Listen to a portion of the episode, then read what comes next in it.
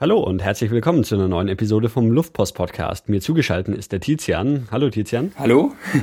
Und ähm, du kommst aus der Nähe, wo auch der Stefan herkommt, mit dem ich schon mal zwei Episoden aufgenommen habe. Genau. Der mit seinem Fahrrad um die Welt fährt, richtig? Genau so ist es. Also der kommt ja aus Bad Krotzingen und das ist ungefähr ja, 10 oder 20 Kilometer von hier. Ähm, ähm, und genau wie der Stefan bist auch du so, so ein Verrückter, der irgendwie mit seinem Fahrrad um die halbe Welt fährt. Nicht ganz so weit wie der Stefan? Ja, nicht ganz so weit. Also ich habe halt auch nicht, äh, also ich, ich habe mich nicht getraut, praktisch meinen Beruf aufzugeben, so wie er, und praktisch komplett abzubrechen, beziehungsweise ich habe auch noch gar keinen Beruf, weil ich bin jetzt erst Student, sondern ich habe das halt in der Zeit gemacht, die mir eben zur Verfügung steht, in Sommerferien praktisch und hatte deswegen eben nur zwei Monate Zeit und konnte eben entsprechend dann auch nicht um die ganze Welt fahren. Ja. ähm, wo bist du in den zwei Monaten denn dann lang gefahren? Ich bin gefahren von Venedig bis nach Istanbul. Okay. Wie, wie lang ist das so, so in Summe ungefähr? Also die, der direkte Weg, wenn man es jetzt bei Google Maps eingibt, äh, auf Autobahn und so sind es ungefähr 2000 Kilometer, aber wir hatten zwei Monate Zeit, was für 2000 Kilometer im Grunde zu viel ist und deswegen sind wir relativ viele Schlenker gefahren, um wirklich möglichst alles, was dort auf dem Balkan so gibt, zu sehen. Und wir sind dann, hatten am, am Schluss äh, ungefähr 3700 Kilometer auf dem Tacho stehen. Okay, also die, die Episode wird jetzt so eine, eine kleine Balkan-Rundreise mit, mit ähm, diversen Ländern, die genau. zwischen Italien und der Türkei liegen. Genau, das so habe ich es mir vorgestellt. ähm, wer, wer ist denn wir? Also du bist nicht alleine gefahren? Genau, ich bin nicht alleine gefahren. Ich bin mit dem Fabian gefahren. Das ist ein Schulfreund von mir. Den, also die Idee muss ich jetzt mal ein bisschen, ja, muss ich sagen, äh, die kam schon von mir, weil ich das auch ähm, schon mal gemacht habe, also so mit Fahrradtouren längere, also wenn auch nicht so lang. Also das längste, was ich davor gefahren habe, waren eben zwei Wochen. Und eben jetzt nach dem Abitur, wo man mal relativ viel Zeit hat, eben diese zwei Monate, ich, äh, wollte ich eben mal was Größeres machen und habe dann eben praktisch äh, alle meine Kollegen gefragt, wer denn Lust hat, jetzt hier mitzukommen. Und es hat sich dann tatsächlich jemand gefunden, der da ja genauso verrückt ist, sage ich mal, und das dann eben mitmachen wollte. Und das war dann eben der Fabian, eben ja ein Freund, der das dann auch auf sich genommen hat. Und ich glaube, es hat ihm auch gefallen. Ne? ähm, also was waren, waren so die, die längsten Reisen oder Fahrrad, Fahrradausflüge, die du davor gemacht hast? Auch schon, schon irgendwie mehrere Wochen oder? Also ähm, das, also ich bin vor zwei Jahren bin ich eben in zwei Wochen von wo ich herkomme, also aus der Nähe von Lorach mhm. nach Venedig gefahren, auch mit einem Freund. Und letztes Jahr bin ich eine Woche lang oder acht Tage durch die Alpen gefahren alleine. Das war alles, was ich gemacht habe und ja, also das war alles, was jetzt irgendwie mehr als zwei Tage ging. Okay. Ähm, achso, und jetzt ist quasi, wenn, wenn du schon mal bis nach Venedig gefahren bist, ist das jetzt quasi die Fortsetzung dann von Venedig aus? Genau, oder? das war so geplant, genau. Also mein Traum ist, wenn ich vielleicht irgendwie in, in den nächsten Jahren noch mehr Zeit habe, dass ich vielleicht in vielen Etappen irgendwann mal bis Singapur komme oder so. Äh, das, wenn man, also wenn ich jetzt jedes Jahr wieder einen Monat oder so fahren kann, in Semesterferien oder so, dann bin ich vielleicht in zehn Jahren oder so in Singapur. Aber das, das muss man mal schauen, das ist so. Das also, so dass du dann jetzt quasi als nächstes nach Istanbul fliegen würdest und dann von Istanbul irgendwie ja. weiter Richtung Osten fährst. Genau, da wäre dann Baku so der Gedanke, ja. In, in Aserbaidschan. Genau, ja. ähm, was, was hast du für Vorbereitungen getroffen? Also ich meine, du, du wusstest ja zumindest schon so grob, auf was du dich einlässt, weil du schon mal irgendwie mehrere Tage mit dem Fahrrad unterwegs warst. Was, ja. was hast du irgendwie zur Vorbereitung so? Ähm, also das Wichtigste war natürlich irgendwie die Flugtickets buchen, also wieder zurück dann von Istanbul wieder nach, zurück nach Deutschland, da sind wir dann mit dem Flugzeug geflogen. Mhm. Ähm, dann sind wir natürlich mit dem Zug nach Venedig gefahren, das heißt die mhm. Zugtickets musste man, musste man buchen. Ansonsten, da ich jetzt ja eben das äh, schon mal gemacht habe, hatte ich im Grunde schon das Fahrrad. Ich hatte schon die wichtigsten Gegenstände für die Ausrüstung. Da musste man natürlich noch ein bisschen komplettieren, weil es jetzt ja eine längere Reise war. Und also ja, man kauft halt dann doch immer noch ein bisschen was. Ähm, aber insofern gab es jetzt da nicht so viel zu tun. Das war eher noch bei, eben bei meinem äh, Freund Fabian, der hat sich zum Beispiel auch noch ein neues Fahrrad gekauft, ähm, weil es eben nötig war für so eine Tour. Äh, er wollte das eben nicht machen mit seinem alten. Und halt auch neue Reisetaschen, also das sind ja so Spezialtaschen, die man extra ans Fahrrad dran bauen kann. Das heißt für also ihn. So, so Satteltaschen, äh, nee, so die hinten am Gepäckträger. Genau, Genau, okay, genau. Ja. Mhm. Da gibt es ja so Spezialtaschen, das heißt, die musste er auch kaufen. Die hatte ich jetzt halt schon. Insofern hielt sich das für mich eigentlich relativ in Grenzen. Und das Tolle ist halt, wenn man mit dem Fahrrad unterwegs ist, man muss halt nicht irgendwie Hotels buchen oder, oder sich sonst groß Gedanken machen, sondern man fährt halt einfach drauf, drauf los, oder? Und sucht sich halt praktisch an, an, jedem, an, jeden, an jedem Abend praktisch einen neuen Schlafplatz, oder? ähm, das macht es an von, von der Vorbereitung her halt relativ entspannt, weil man sich eben nicht um so viel kümmern muss. Auch Visa zum Beispiel haben wir nirgendwo gebraucht. Äh, jetzt okay. für diese Reise, das war eigentlich relativ entspannt. Hattet ihr dann die Route schon so geplant? Also welche, durch welche Länder ihr alles fahren wollt oder habt ihr das auch spontan entschieden? Ähm, ja, so teils, teils. Also wir hatten schon so, äh, wir haben uns auf jeden Fall Gedanken drüber gemacht und wir hatten auch so bestimmte Punkte, wo wir hin wollten, also so Städte zum Beispiel, die wir sehen wollten. Und da gab sich dann schon so eine grobe Route vor. Allerdings haben wir die dann teilweise auch leicht abgeändert, wenn man jetzt sieht, ah, das reicht uns jetzt nicht bis dorthin morgen oder so. Äh, oder ja, keine Ahnung, also ich weiß nicht. Oder dann, wir haben auch Leute getroffen, die haben uns da halt Sachen empfohlen und dann haben wir halt irgendwie dann nochmal ein zwei Tage Schlenker dran gehängt oder so. Also, wie gesagt, so die grobe Richtung war vorgegeben, wo wir überall hinwollen, so ungefähr, aber jetzt nicht so, dass wir schon zwei Monate vorher wussten, auf welcher Straße wir dann fahren werden im Kosovo mhm. oder so. Also das, die Straßen haben wir dann schon so halt ein, zwei Tage vorher vielleicht immer okay. ja, geplant. Ähm, und mit dem Zug seid ihr nach Venedig gefahren? Genau. Äh, was, was hing jetzt alles an deinem Fahrrad dran? Also ähm, beim Gepäckträger links und rechts eine Tasche, sonst noch mehr? Ähm, beim Gepäckträger links und rechts eine Tasche, das ist, äh, ich hatte da so ein Set von VD, das, äh, wo dann praktisch die beiden Taschen rechts und links dranhängen und dann mhm. macht man mit dem Reißverschluss noch eine oben drauf. Also die werden mit dem Reißverschluss wird dann die Tasche, die oben drauf kommt, mit den beiden anderen links und rechts verbunden. Ähm, okay. Ja, also das ist praktisch ein mhm. Set, wo dann links und rechts einhängt und oben drauf und dann kann man auf, dieses, auf diese Tasche, die oben drauf ist, war dann noch so ein Spinnennetz und da hatte ich dann noch so Sachen wie äh, die Isomatte und so drauf geklemmt. Ja, äh, aber, hattet ihr ein Zelt dabei? Genau, wir hatten ein Zelt dabei, ja. Okay. Ähm, und äh, Rucksack dann auch noch? Nein, Rucksack haben wir nicht dabei gehabt. Okay. Das ist einfach auf dem Fahrrad relativ mhm. ungemütlich mhm. zum Fahren. Und was wir auch nicht hatten, also der Stefan, oder wenn man das jetzt wirklich sehr langfristig oder professionell macht, die haben auch vorne am Lenkrad ja noch Taschen. Mhm. Ähm, das hatten wir jetzt auch nicht, äh, weil, ja, also es hat gereicht so vom Platz. Wir, wir haben alles mitbekommen, was wir gebraucht haben. Insofern war das jetzt bei uns nicht notwendig. Ähm, mit was für Fahrrädern seid ihr denn unterwegs? Ähm, das sind eigentlich relativ normale Fahrräder, also jetzt keine Mountainbikes oder also so Tra äh, Trekkingräder offiziell. Ich mhm. habe das, als ich es damals gekauft habe, habe ich auch nicht im Kopf gehabt, dass ich jemals so Touren machen werde. Also im Grunde hatte ich das einfach so als Straßenfahrrad gekauft. Auch wenn es vielleicht jetzt preislich schon ein bisschen höher war, weil ich auch damals schon gern gefahren bin, also jeden Tag zur Schule 10 Kilometer oder, oder so weiter. Also ich bin schon gern Fahrrad gefahren, aber ich hatte jetzt nie mhm. den Gedanken an, an, an eine Reise wie nach Istanbul. Insofern, man kann sowas im Grunde auch mit einem Alltagsfahrrad machen, äh, wie man jetzt gesehen hat. Also es war jetzt nichts, ja, nichts wahnsinnig Spezielles, aber ja, halt ein Trekkingrad mit Gepäckträger, ja, Licht und Bremsen und ja, was es halt so hat, ja. Ähm, sollen wir dann, sollen wir dann mal nach Venedig gehen und von da aus ähm, eure Route nachverfolgen. Ja, genau. Ich würde sagen, wir machen das chronologisch, genau. Äh, also mit, mit, dem Zug nach Venedig da, ähm, ist wahrscheinlich noch relativ unspektakulär. Ja, bis auf die Inder, die im Zug da dann irgendwie auf der Strecke von Mailand nach äh, Venedig da waren und dann, wir hatten da unser Fahrrad da so stehen und die lehnen sich dann halt mal so aufs Fahrrad, äh, gegen das Fahrrad und just looking, just looking und so. das war dann wegen da musste man immer so denken, ah, hoffentlich geht da jetzt nichts kaputt, aber es ging alles gut. Ja, ansonsten war es relativ unspektakulär. Spektakulär. Ja. Ähm, habt, ihr, habt ihr Venedig dann gleich als, als erstes Reiseziel angeschaut? Ähm, nein, weil wir waren beide schon dort. Also das war so, okay. ich war ja damals dort, als ich mit dem Fahrrad hingefahren bin und Fabian war mal bei einer anderen Gelegenheit dort.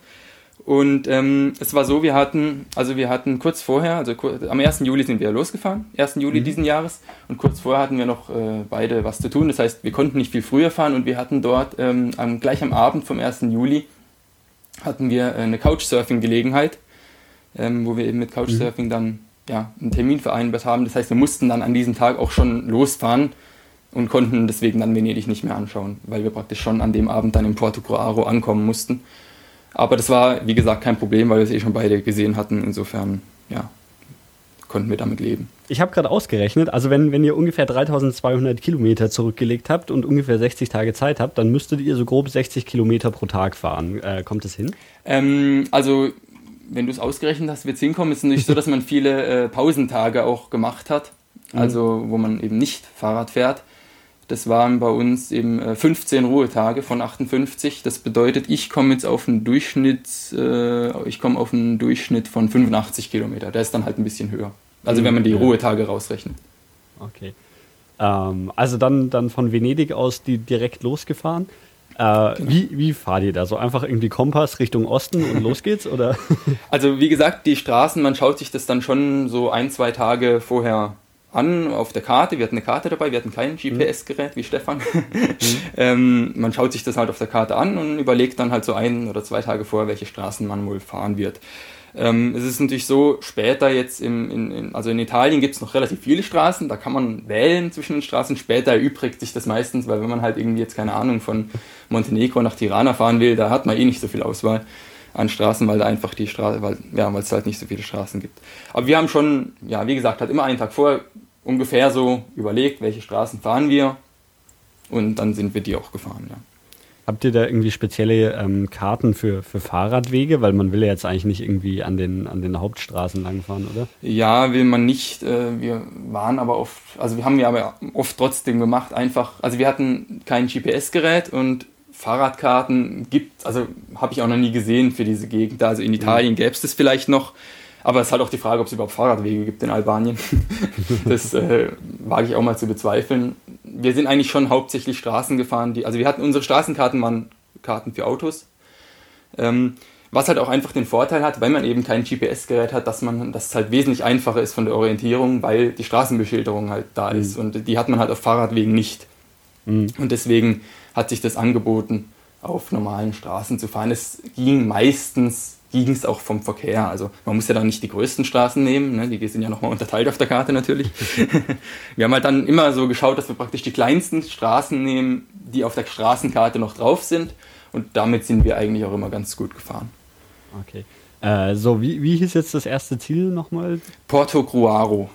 Porto Gruaro. Das äh, klingt noch italienisch. Genau, das ist noch italienisch. Das sind ungefähr 70 Kilometer dann äh, östlich von Venedig die wir dann an dem Tag noch fahren mussten. Das war dann wurde auch relativ knapp, weil wir erst mittags angekommen sind mit dem Zug in Venedig und die mussten wir halt dann noch äh, fahren, um dann eben zu unserem Couchsurfing-Host zu kommen. Ah, okay, äh, ich, ich dachte, die wäre in Venedig, aber die war dann in Porto Gruaro. Genau, die war in Porto Gruaro. Okay. okay. Äh, was ist Porto Gruaro so für eine Stadt? Irgendwie kleines Dorf oder? Ähm, Porto Gruaro hat 25.000 Einwohner ungefähr, okay. also ähm, ja, und hat es auch also es hat schon das eine oder andere historische Gebäude gehabt. Also die, unser Couchsurfing-Haus, der hat etwas außerhalb gewohnt, ein paar Kilometer, in so einem kleinen Nest. Und wir sind dann abends nochmal mit äh, ihr zusammen reingefahren in Porto Coaro und sie hat uns noch so ein bisschen was mhm. gezeigt, so das Rathaus und so. Ja, also es hatte schon ein paar historische Gebäude, aber jetzt nichts wahnsinnig Spannendes. ähm, seid, ihr, seid ihr an der Küste lang gefahren? Nein, sind wir nicht, weil das wäre ein Umweg gewesen. Also eigentlich das Problem, muss man vielleicht noch ein bisschen vorgreifen, war, dass wir haben, wir kennen, wir hatten Kollegen in Novalja. Novalja ist in Kroatien, also schon ein bisschen mhm. früher, und die haben dort Urlaub gemacht. Und wir wollten noch dort sein, bevor die wieder gehen. Deswegen hatten wir in der ersten Woche ein bisschen Stress, weil wir da eben, weil wir die noch treffen wollten in Kroatien. Mhm, okay. Und ähm, ähm, genau deswegen konnten wir jetzt, oder deswegen haben wir halt gesagt, nee, wir fahren jetzt nicht an der Küste, sondern wir fahren eher den direkten Weg, der dann einfach ein bisschen, also parallel zur Küste im Grunde verläuft, aber halt ein bisschen weiter im, am, am Landesinneren. Wir haben es mehr nur mal so aus der Entfernung mal kurz gesehen. ähm, und dann, also das heißt auch dann, dann weniger Pausen wirklich geschaut, dass ihr die, die, weiß ich nicht, 80 Kilometer oder sowas, die ihr am Tag dann, dann vorhattet, irgendwie relativ zügig durchfahrt. Irgendwie. Also an dem Tag dann auf jeden Fall, weil wir abends mhm. bei dem Couchsurfing-Host ankommen wollten. Ja. Ansonsten, wir haben es halt immer mal so grob Fahrradfahren, haben wir immer so ungefähr geplant, dass man sagt, wenn man jetzt irgendwie, keine Ahnung, von einer Stadt zur anderen sind, 250 Kilometer, dann rechnen wir mal drei Tage. Also man praktisch immer mhm. 100 Kilometer pro Tag, aber halt abrunden. Okay. Ne? Also bei 250 Kilometer kommen wir auf drei Tage, ja. bei 450 auf fünf Tage entsprechend. Das heißt, man hat da dann schon ein bisschen Spielraum. Also wir hatten dann mhm. auch ein bisschen Spielraum, diese Woche zu fahren. Ähm, ja, also wir haben, konnten schon Pause machen. Wobei eben gerade am ersten Tag wollten wir halt möglichst abends noch ankommen, deswegen hat sich das da dann schon ein bisschen beschränkt. Okay. Ähm, also Porto äh, Gruaro, eine, eine typische italienische Kleinstadt oder wie? Ja, ich war noch nicht in so vielen, aber ich würde sagen, ja, also es hatte schon, wie gesagt, es hatte auch so, so eine Straße, wo dann links und rechts über 200 Meter so Torbögen überall waren, wie man sich das vielleicht aus römischer Zeit vorstellt, ich weiß mhm. es nicht. Und das Rathaus, was ein bisschen speziell war, also was man auch sagen muss, dass unser, unser Host, unser Couchsurfing-Host da noch äh, einiges dann auch drüber erzählen konnte, auch historisch. Zum Beispiel das Rathaus war ein Rathaus und da hat man dann gesehen, dass links und rechts praktisch einfach noch so ein Stückchen dran gebaut wurde und das hat die dann eben auch gesagt, ja, keine Ahnung, das ist eines der ältesten Rathäuser in, in, in, in Italien, hat sie, glaube ich, gemeint, unser Host. Und da hat man dann irgendwie gemerkt, es wird zu klein und da hat man halt einfach links und rechts noch was dran gebaut. Das sieht man auch. Aber ja, es ist jetzt, wie gesagt, okay. nicht so wahnsinnig spektakulär, ja. und ähm, das war aber dann schon eigentlich die, die letzte Station in Italien, oder? Genau, am nächsten Tag sind wir dann schon über die Grenze gefahren nach Slowenien. Genau, jetzt, jetzt, ähm, jetzt wird es nämlich peinlich für mich, weil meine geografischen Kenntnisse von, von allem, was östlich äh, in Italien liegt, sind, sind ziemlich bescheiden. Ähm, also über die Grenze von Italien nach Slowenien. Genau, genau. Okay. Ähm, in Slowenien, ich bin einmal mit dem Auto durchgefahren und habe irgendwie in Ljubljana getankt. Ansonsten habe ich davon überhaupt keine Ahnung. Ja. Ähm, also man, man kommt dann von, von der westlichen Grenze nach, nach Slowenien rein. Ja, genau. Ähm, Ljubljana ist die Hauptstadt. Wo liegt die ungefähr? Die liegt eigentlich ziemlich zentral. Also kann man okay. sagen, ja, Slowenien ist relativ rechteckig und Ljubljana ist mittendrin. Okay, und ähm, das war dann, war dann auch ähm, eins, eins der, der größeren Ziele, die ihr anvisiert hattet? Genau, das war so praktisch die erste Etappe, mal bis zur ersten Großstadt. Oder ja, Großstadt Ljubljana hat ja knapp 300.000 Einwohner. Mhm. Ist schon eine größere Stadt. Das war die erste größere Stadt, bei der wir waren, ja. Okay, also dann war Tag 2 der, der Grenzübertritt quasi? Ja, genau. Ähm, ist ja beides EU-Land, also überhaupt kein ja, keine absolut. Grenze, oder? Keine Kontrolle gehabt, ja. Es war allerdings das einzige Land, wo wir keine Kontrolle hatten, glaube ich. Ja. ähm, ist es da bergig, wo, wo man langfährt? Also Italien ist natürlich flach wie ein Tisch in der Region, mhm. wo, wir, äh, wo wir gefahren sind. Und sobald man dann nach Slowenien kommt, wurde es dann schon ein bisschen bergig. Wir sind auch über so einen Berg drüber gefahren. Was, also es war, glaube ich, schon über 1000 Meter, wenn ich mich recht erinnere. Oder zumindest nicht viel weniger. Mhm. Ähm, also da, da sind dann schon so ein bisschen Südausläufer der Alpen, also halt so Voralpenberge. Also Slowenien ist dann schon bergiger gewesen als Italien, ja. Hm. Wird es danach noch, noch bergiger oder wird es dann wieder flacher? Danach wird es zunächst mal flacher. Kroatien ist mehr so hm. hügelig ein bisschen. Also es geht schon auch immer ein bisschen hoch und runter, aber nicht wirklich bergig. Aber später dann in Montenegro, da wurde es schon auch, da war dann unser höchster Pass. Also da wurde es dann noch mal ein bisschen bergiger. Ähm, was, was war dann dann, also äh, ihr habt es ja nicht direkt am zweiten Tag bis nach Ljubljana geschafft. Ja, genau. Wo habt ihr dann Zwischenstation gemacht? Ja, da haben wir eigentlich so einen Campingplatz auf der Karte gehabt, das ist auch ein gutes Beispiel, da wollt, äh, für die äh, Routenplanung, da wollten wir nämlich eigentlich hin, aber wir haben gemerkt, es reicht uns nicht und der war auch ein bisschen südlich, das heißt, wir hätten zu dem Campingplatz einen Umweg fahren müssen. Und dann haben wir aber gemerkt, äh, es reicht uns nicht und deswegen haben wir gesagt, ja gut, dann fahren wir halt einfach quer durch ähm, und weichen somit von unserer ursprünglichen Routenplanung ab und ähm, zelten dann einfach wild oder suchen uns irgendwas. Das war dann auch das erste Mal, dass ich wild gecampt habe. Das habe ich auf meinen anderen beiden Radreisen auch nie gemacht. Und also es war wild heißt dann in dem Fall, dass wir jetzt äh, jemanden gefunden haben, der uns auf seinem Grundstück schlafen lässt. Okay, ähm, also ihr habt dann, dann den, denjenigen gefragt und der hat gesagt, ja, ihr könnt immer im Garten schlafen. Oder? Genau, genau, so war das, ja. Ähm, ist da, also wenn ich, ich, ich habe gerade die Karte offen mhm. und ähm, irgendwie sieht es nicht aus, als ob in Slowenien viel los wäre. Also weder Straßen noch Orte. ähm, ja, das, äh, also auf der ja, das stimmt schon. Also wenn man sich so überlegt, ähm, da war, es war schon relativ viel, ja, es war halt über, da sind wir über den Berg gefahren und da war schon, da kam immer mal wieder so ein vereinzeltes Dörflein, aber so richtig eine Stadt war, also die Ljubljana war schon die erste Stadt. Wobei, wenn ich mich jetzt recht erinnere, so die 20 Kilometer vor Ljubljana, wo wir dann ein Tal, in einem Tal durchgefahren sind, wo sich halt mehr Population ähm, zusammen, äh, ja, wie sagt man, zusammenfindet, da gab es dann schon nochmal das eine oder andere Dorf mit vielleicht ein paar tausend Einwohnern. okay, sind, sind die Dörfer, über die man da fährt, so, so die typischen äh, Balkan-Bauerndörfer mit irgendwie Schafen und Ziegen oder sowas? Oder ähm, äh, was ganz anderes? Also man muss sagen, dass das in Slowenien noch nicht so losgeht. Also Slowenien mhm. war tatsächlich erstaunlich europäisch. Ähm, mhm. Also da hat man jetzt noch nicht so irgendwie das Gefühl gehabt, man ist wahnsinnig weit weg von zu Hause. Mhm. Das hat dann erst in Kroatien eigentlich so richtig angefangen. Aber Slowenien war da noch relativ europäisch, oder? Ja. Okay. Äh, Sprachprobleme gehabt oder? Also. Auch erst später. Ja, ich glaube Slowenien, da konnten die meisten schon noch Englisch. Oder also so, die wir gefragt haben, wenn ich mich jetzt recht erinnere. Wir haben mal jemanden nach dem Weg gefragt, der konnte Englisch. Mhm. Ansonsten hatten wir da Gut, da wo wir, da wo wir übernachtet haben, das war halt auf so einem kleinen Bergdörfchen, da musste man schon auch mit Zeichensprache nachhelfen, damit die das Englisch verstehen, sag ich mal. Da muss man halt dann ein Zelt zeigen, so ein Dreieck mit den Armen machen oder vielleicht ja, ein Schlafzeichen halt, ne, indem man den Kopf so auf die Hand, Handfläche, Handaußenflächen legt. Aber das ging noch halbwegs. Ähm, okay. Später wurde das dann schon teilweise extremer. Wobei man sagen muss, also auch später dann in Bulgarien oder insgesamt im Balkan, die können tatsächlich noch häufig Deutsch auch noch weiß nicht, woran das jetzt liegt, ob das mhm. irgendwie an, an Weltkriegen liegt, dass wir da irgendwie mal Kontakte hatten oder so, aber es gab durchaus auch einige, die Deutsch konnten. Ah, okay. Ähm, also dann, dann äh, kommen wir mal zu, zur Hauptstadt, äh, mhm. Ljubljana, oder? Ja, genau. Ähm, wie gesagt, ich habe davon aus einer Tankstelle noch nicht viel gesehen. ja. Was, was, was gibt es da so zu sehen? Was äh, bietet das?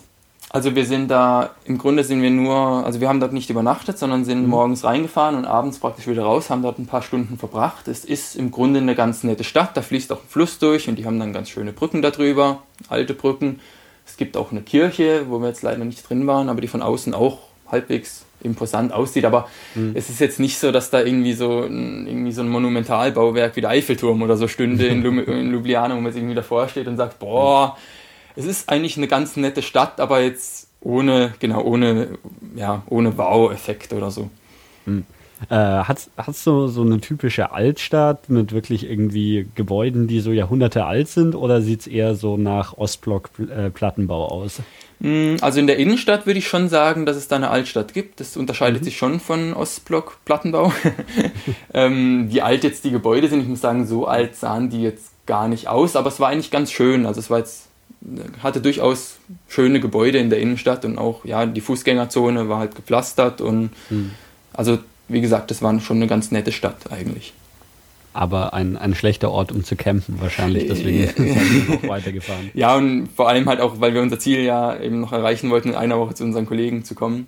Äh, mhm. In Novalia äh, haben, wir uns, haben wir dann, ja, also Zelten geht sowieso nicht in, in der Stadt, das ist ja klar. Wir, wir sind natürlich auch hin und wieder auch in Hostels gegangen, aber da haben wir jetzt in Ljubljana uns gar nicht so drum gekümmert. Eben weil jetzt Ljubljana auch jetzt nicht touristisch so eine wahnsinnig interessante Stadt ist, dass wir jetzt da, dass wir da gesagt haben, wir müssen da einen Tag Pause machen oder so. Sondern wir waren dann eben drei, vier, fünf Stunden in Ljubljana wo wir zwei Stunden versucht haben, ein Internetcafé aufzutreiben, um unseren Blog zu, zu aktualisieren. äh, aber ja, also wir hatten da gar nicht das Bedürfnis, sage ich mal, da zu übernachten. Ja. Ähm, dann wieder, wieder ein äh, slowenisches Bauerndorf aufgesucht, oder wie? Ja, so in etwa. Dann sind wir nach Süden aus Ljubljana rausgefahren. Das war dann praktisch die Hauptstraße, die bis an die kroatische Grenze führt. Und da wollten, haben wir dann auch halt mal geschaut, wo wir was zum Zelten finden. Und auf der Haupt, an der Hauptstraße ist es halt immer so ein bisschen blöd, oder wir hatten halt auch zu dem Zeitpunkt oder in Slowenien noch ein bisschen Angst, dass es vielleicht verboten ist, wild zu campen. Ich hm. bin ehrlich gesagt gar nicht sicher, wie das jetzt so genau äh, da die Rechtslage ist. Ich habe auch schon gehört, dass es da kein Problem wäre. Aber jedenfalls wollten wir halt jetzt nicht irgendwie direkt neben der Hauptstraße sehen, wo wir von jedem Auto gesehen werden. Äh, nehmen, ja. ja. ja. Sondern deswegen sind wir dann irgendwie 2,5 Kilometer von der Hauptstraße weggefahren, so einen kleinen Weg. Da ging dann auch so durch Dörfer durch, aber das Problem da war, dass da irgendwie alles so umzäunt war und und ja, alles relativ gepflegt aussieht und es ist halt schöner irgendwie, wenn man irgendwie auf einem Bauernhof irgendwie so eine Graswiese hat, dann kann man fragen, ob man da drauf campt und dann mhm. interessiert das eh keinen, oder? Aber wenn halt da ein Zaun drumherum ist und es hat auch relativ viele Hunde dort, also wenn man da ich, überhaupt in Slowenien und Kroatien, man wird ständig angebellt auf dem Fahrrad. Ich frage mich, was die gegen Fahrräder haben, die Hunde. Also man fährt da dran vorbei und überall macht's wow. Und also das Problem ist halt, meistens sind sie hinter Zäunen. Aber man schreckt halt doch immer hoch und muss dann schauen, sind sie wirklich hinter einem Zaun oder ist das Gartentor offen? Und ja, es war dann schon ein wenig nervig. Jedenfalls haben wir dort dann in diesem Ort dann nichts wirklich gefunden, wo wir jetzt hätten fragen können. Und wir sind dann einfach noch weiter durch den Ort durchgefahren und da gab es dann irgendwie so Landwirtschaft, also halt Felder mit Wiesen. Und dort haben wir uns dann einfach, sind wir halt auch ein bisschen über so ein Feld gegangen und hinter so einer Buschgruppe haben wir uns dann versteckt und halt dort einfach unser Zelt aufgebaut. Hm, okay. Ähm, wie habt ihr es mit Proviant gemacht? Proviant, ja, also ich denke mal so auf dem Fahrrad kann man so vielleicht so grob für ein, maximal zwei Tage Proviant mitnehmen. Also es sei denn, man macht es halt irgendwie wie Stefan, professionell. dann halt irgendwie, keine Ahnung, irgendwelche Fertignahrung, wie sie bei der Nase haben, oder ich weiß ja auch nicht, was der dabei hat, äh, wo man dann irgendwie ganz konzentriert die Nährstoffe hat. So was hatten wir jetzt nicht. Wir sind halt morgens einkaufen gegangen und, oder je nachdem, wann wir halt nichts mehr hatten, oder? Aber es war im Balkan eigentlich so, dass man doch allermeistens innerhalb von einem Tag mehrere Läden an mehreren Läden vorbeigefahren ist, sodass das eigentlich kein Problem war. Nur später mal, da sind wir wirklich mal einen ganzen Tag praktisch fast ohne Essen haben wir fahren müssen, weil wir nichts gefunden haben. Ne? Äh, hattet ihr so einen Camping-Gaskocher dabei oder sowas? Ähm, ja, den hatten wir dabei. Ähm, ähm, ja, also wir haben da, wir waren aber relativ bescheiden, äh, was wir da gekocht haben. Also eigentlich fast immer nur Nudeln und halt irgendeine Fertigsoße. also, wir haben jetzt da nichts Raffiniertes äh, kreiert, aber halt manchmal was Warmes gehabt. Ja. ja. Äh, okay, dann immer Richtung Süden nach Kroatien, oder? Genau, da war dann unser nächstes Ziel, das wir so auf, der, auf unserer Karte markiert haben, war, die, war der Nationalpark der Plitwitzer Seen. Der ist eigentlich auch relativ bekannt. Ich weiß nicht, hast du den schon mal gehört vorher? Ja, ich bin, bin mir nicht sicher, vielleicht war ich sogar schon mal dort. okay. Ich kann es jetzt nicht genau sagen. Ja, also das ist eigentlich ein relativ bekanntes Touristenziel, wenn nicht sogar das bekannteste in Kroatien. Das ist ein mhm. Nationalpark eben, wo Land, der landschaftlich eben relativ schön ist mit Seen und kristallklarem Wasser und Wasserfällen und so weiter. Mhm. Äh, da komme ich vielleicht nachher nochmal dazu. Jedenfalls, das war unser Ziel. Und dann sind wir eben über die Grenze nach Kroatien gefahren. Kroatien war da äh, frisch EU-Staat wir hatten allerdings trotzdem Grenzkontrollen. Ich weiß auch nicht genau, warum. Keiner an der Grenze Bescheid gesagt. also das Schild, das, man hat gesehen, das EU-Schild, niegelnagelneu oder auf Hochglanz poliert, aber die Grenzposten, naja, unser Pass wollten sie trotzdem sehen. Aber ja, war kein Problem. Ja, äh, denken sich diese Grenzkontrollen dann auch, was, was sind das denn für Verrückte, die mit dem Fahrrad hier irgendwie anreisen? oder? Ja, das kann ich mir schon vorstellen, dass das teilweise so war. Also es kommt halt auch ein bisschen drauf an, wo. Also man trifft schon durchaus, wir haben durchaus einige Radreisende getroffen, die auch nach Istanbul wollten. Also es ist nicht so, dass wir da komplett alleine waren auf dem Balkan. Ähm, aber gerade jetzt im Kosovo, der hat schon ein wenig blöd geguckt, weil gerade im Kosovo kommt das wahrscheinlich nicht so oft vor. ähm, aber jetzt da in Kroatien, ja, ich weiß jetzt gar nicht mehr. Der, ich, der, ich meine, das ist sowieso der Grenzer, der sitzt da drin, schaut die Pässe an und der hat wahrscheinlich jetzt, ja, also das ist einer der langweiligsten Berufe, die ich mir vorstellen kann, glaube ich. Also der hat sich jetzt da nicht so interessiert gezeigt. Okay. Ja. Ähm, also dann Kroatien ohne, ohne größere Probleme eingereist. Genau. und ähm, dann der, der Nationalpark war euer Ziel. Genau, das war dann unser, also unser langfristiges Ziel mhm. praktisch. Mhm. Wir haben dann auch nochmal übernachtet zwischendurch und da gibt es dann auch eine Geschichte, die ich jetzt hier ähm, auf jeden Fall erzählen muss. Mhm. Und zwar, ähm, also wir waren auch wieder praktisch mitten im Nirgendwo in Kroatien, mitten im Land drin, also nicht irgendwie in einer Touristen-Küstenregion, sondern es war mitten im Land. Ähm, und da haben wir dann eben auch wieder was zum Campen gesucht. Und wir sind dann auch wieder so von der Hauptstraße ein bisschen abgefahren und da war dann auch so ein kleines Bauerndorf, wo wir dann gefragt haben, ob wir da, ob, also auf dem Bauernhof, da sind wir dann hin und haben eben gefragt, ob wir campen können. Und da war dann so eine relativ junge Bäuerin, die auch so ein paar Brocken Englisch konnte. Und die hat dann gefragt, ob wir dann nicht im Haus schlafen wollen. Da haben wir schon gedacht, im Haus, ja, cool, im Grunde geil, wenn man halt das Zelt nicht aufstellen mhm. muss. Es war dann zwar nur das Gartenhaus, das sie gemeint hat, aber das war trotzdem toll, weil ja, man hat sich halt einfach mit seinem Schlafsack in das Gartenhaus gelegt und konnte das Zelt im Packsack lassen. Ja. Und plötzlich, also diese Bäuerin, die muss dann irgendwie im Ort rumtelefoniert haben, dass hier Ausländer sind, was in diesem Ort sicher schon lange her ist, dass es das letzte Mal passiert ist. und dann kam plötzlich so ein kleiner, äh, was weiß ich, irgendwie so ein Fiat Punto oder so an, so ein Alter, äh, ein lockiger Mann, vielleicht 50 Jahre, graue Haare, stieg aus, setzt sich so breitbeinig neben uns auf die da war so eine Picknickbank, zündet sich eine Zigarette an und redet auf uns mit Englisch, hey, wo kommt ihr denn her? Und wie seid ihr denn drauf? Und hat halt gefragt, woher, wohin? Und wollte noch Barbecue. Und was, Barbecue? Klar.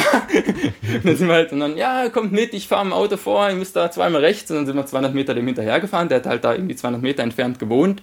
Mhm. Und dann haben wir halt da noch ein kroatisches Barbecue bekommen, was wirklich super war. Also das war dann ja, mit so Farmkartoffeln, also mit so Pommes, ne, praktisch, nur halt mhm. so Kartoffelschnitzchen, die sie da auf dem Grill im Fett ja, frittiert haben. Und, und dann so Hühnchenfleisch und da waren dann auch noch verschiedene Frauen von, von dem Mann, also der, der, dieser äh, Mann, der war Kroate, der äh, hat aber schon mal in England, in London gelebt, deswegen konnte er auch okay. halbwegs Englisch, die anderen alle nicht.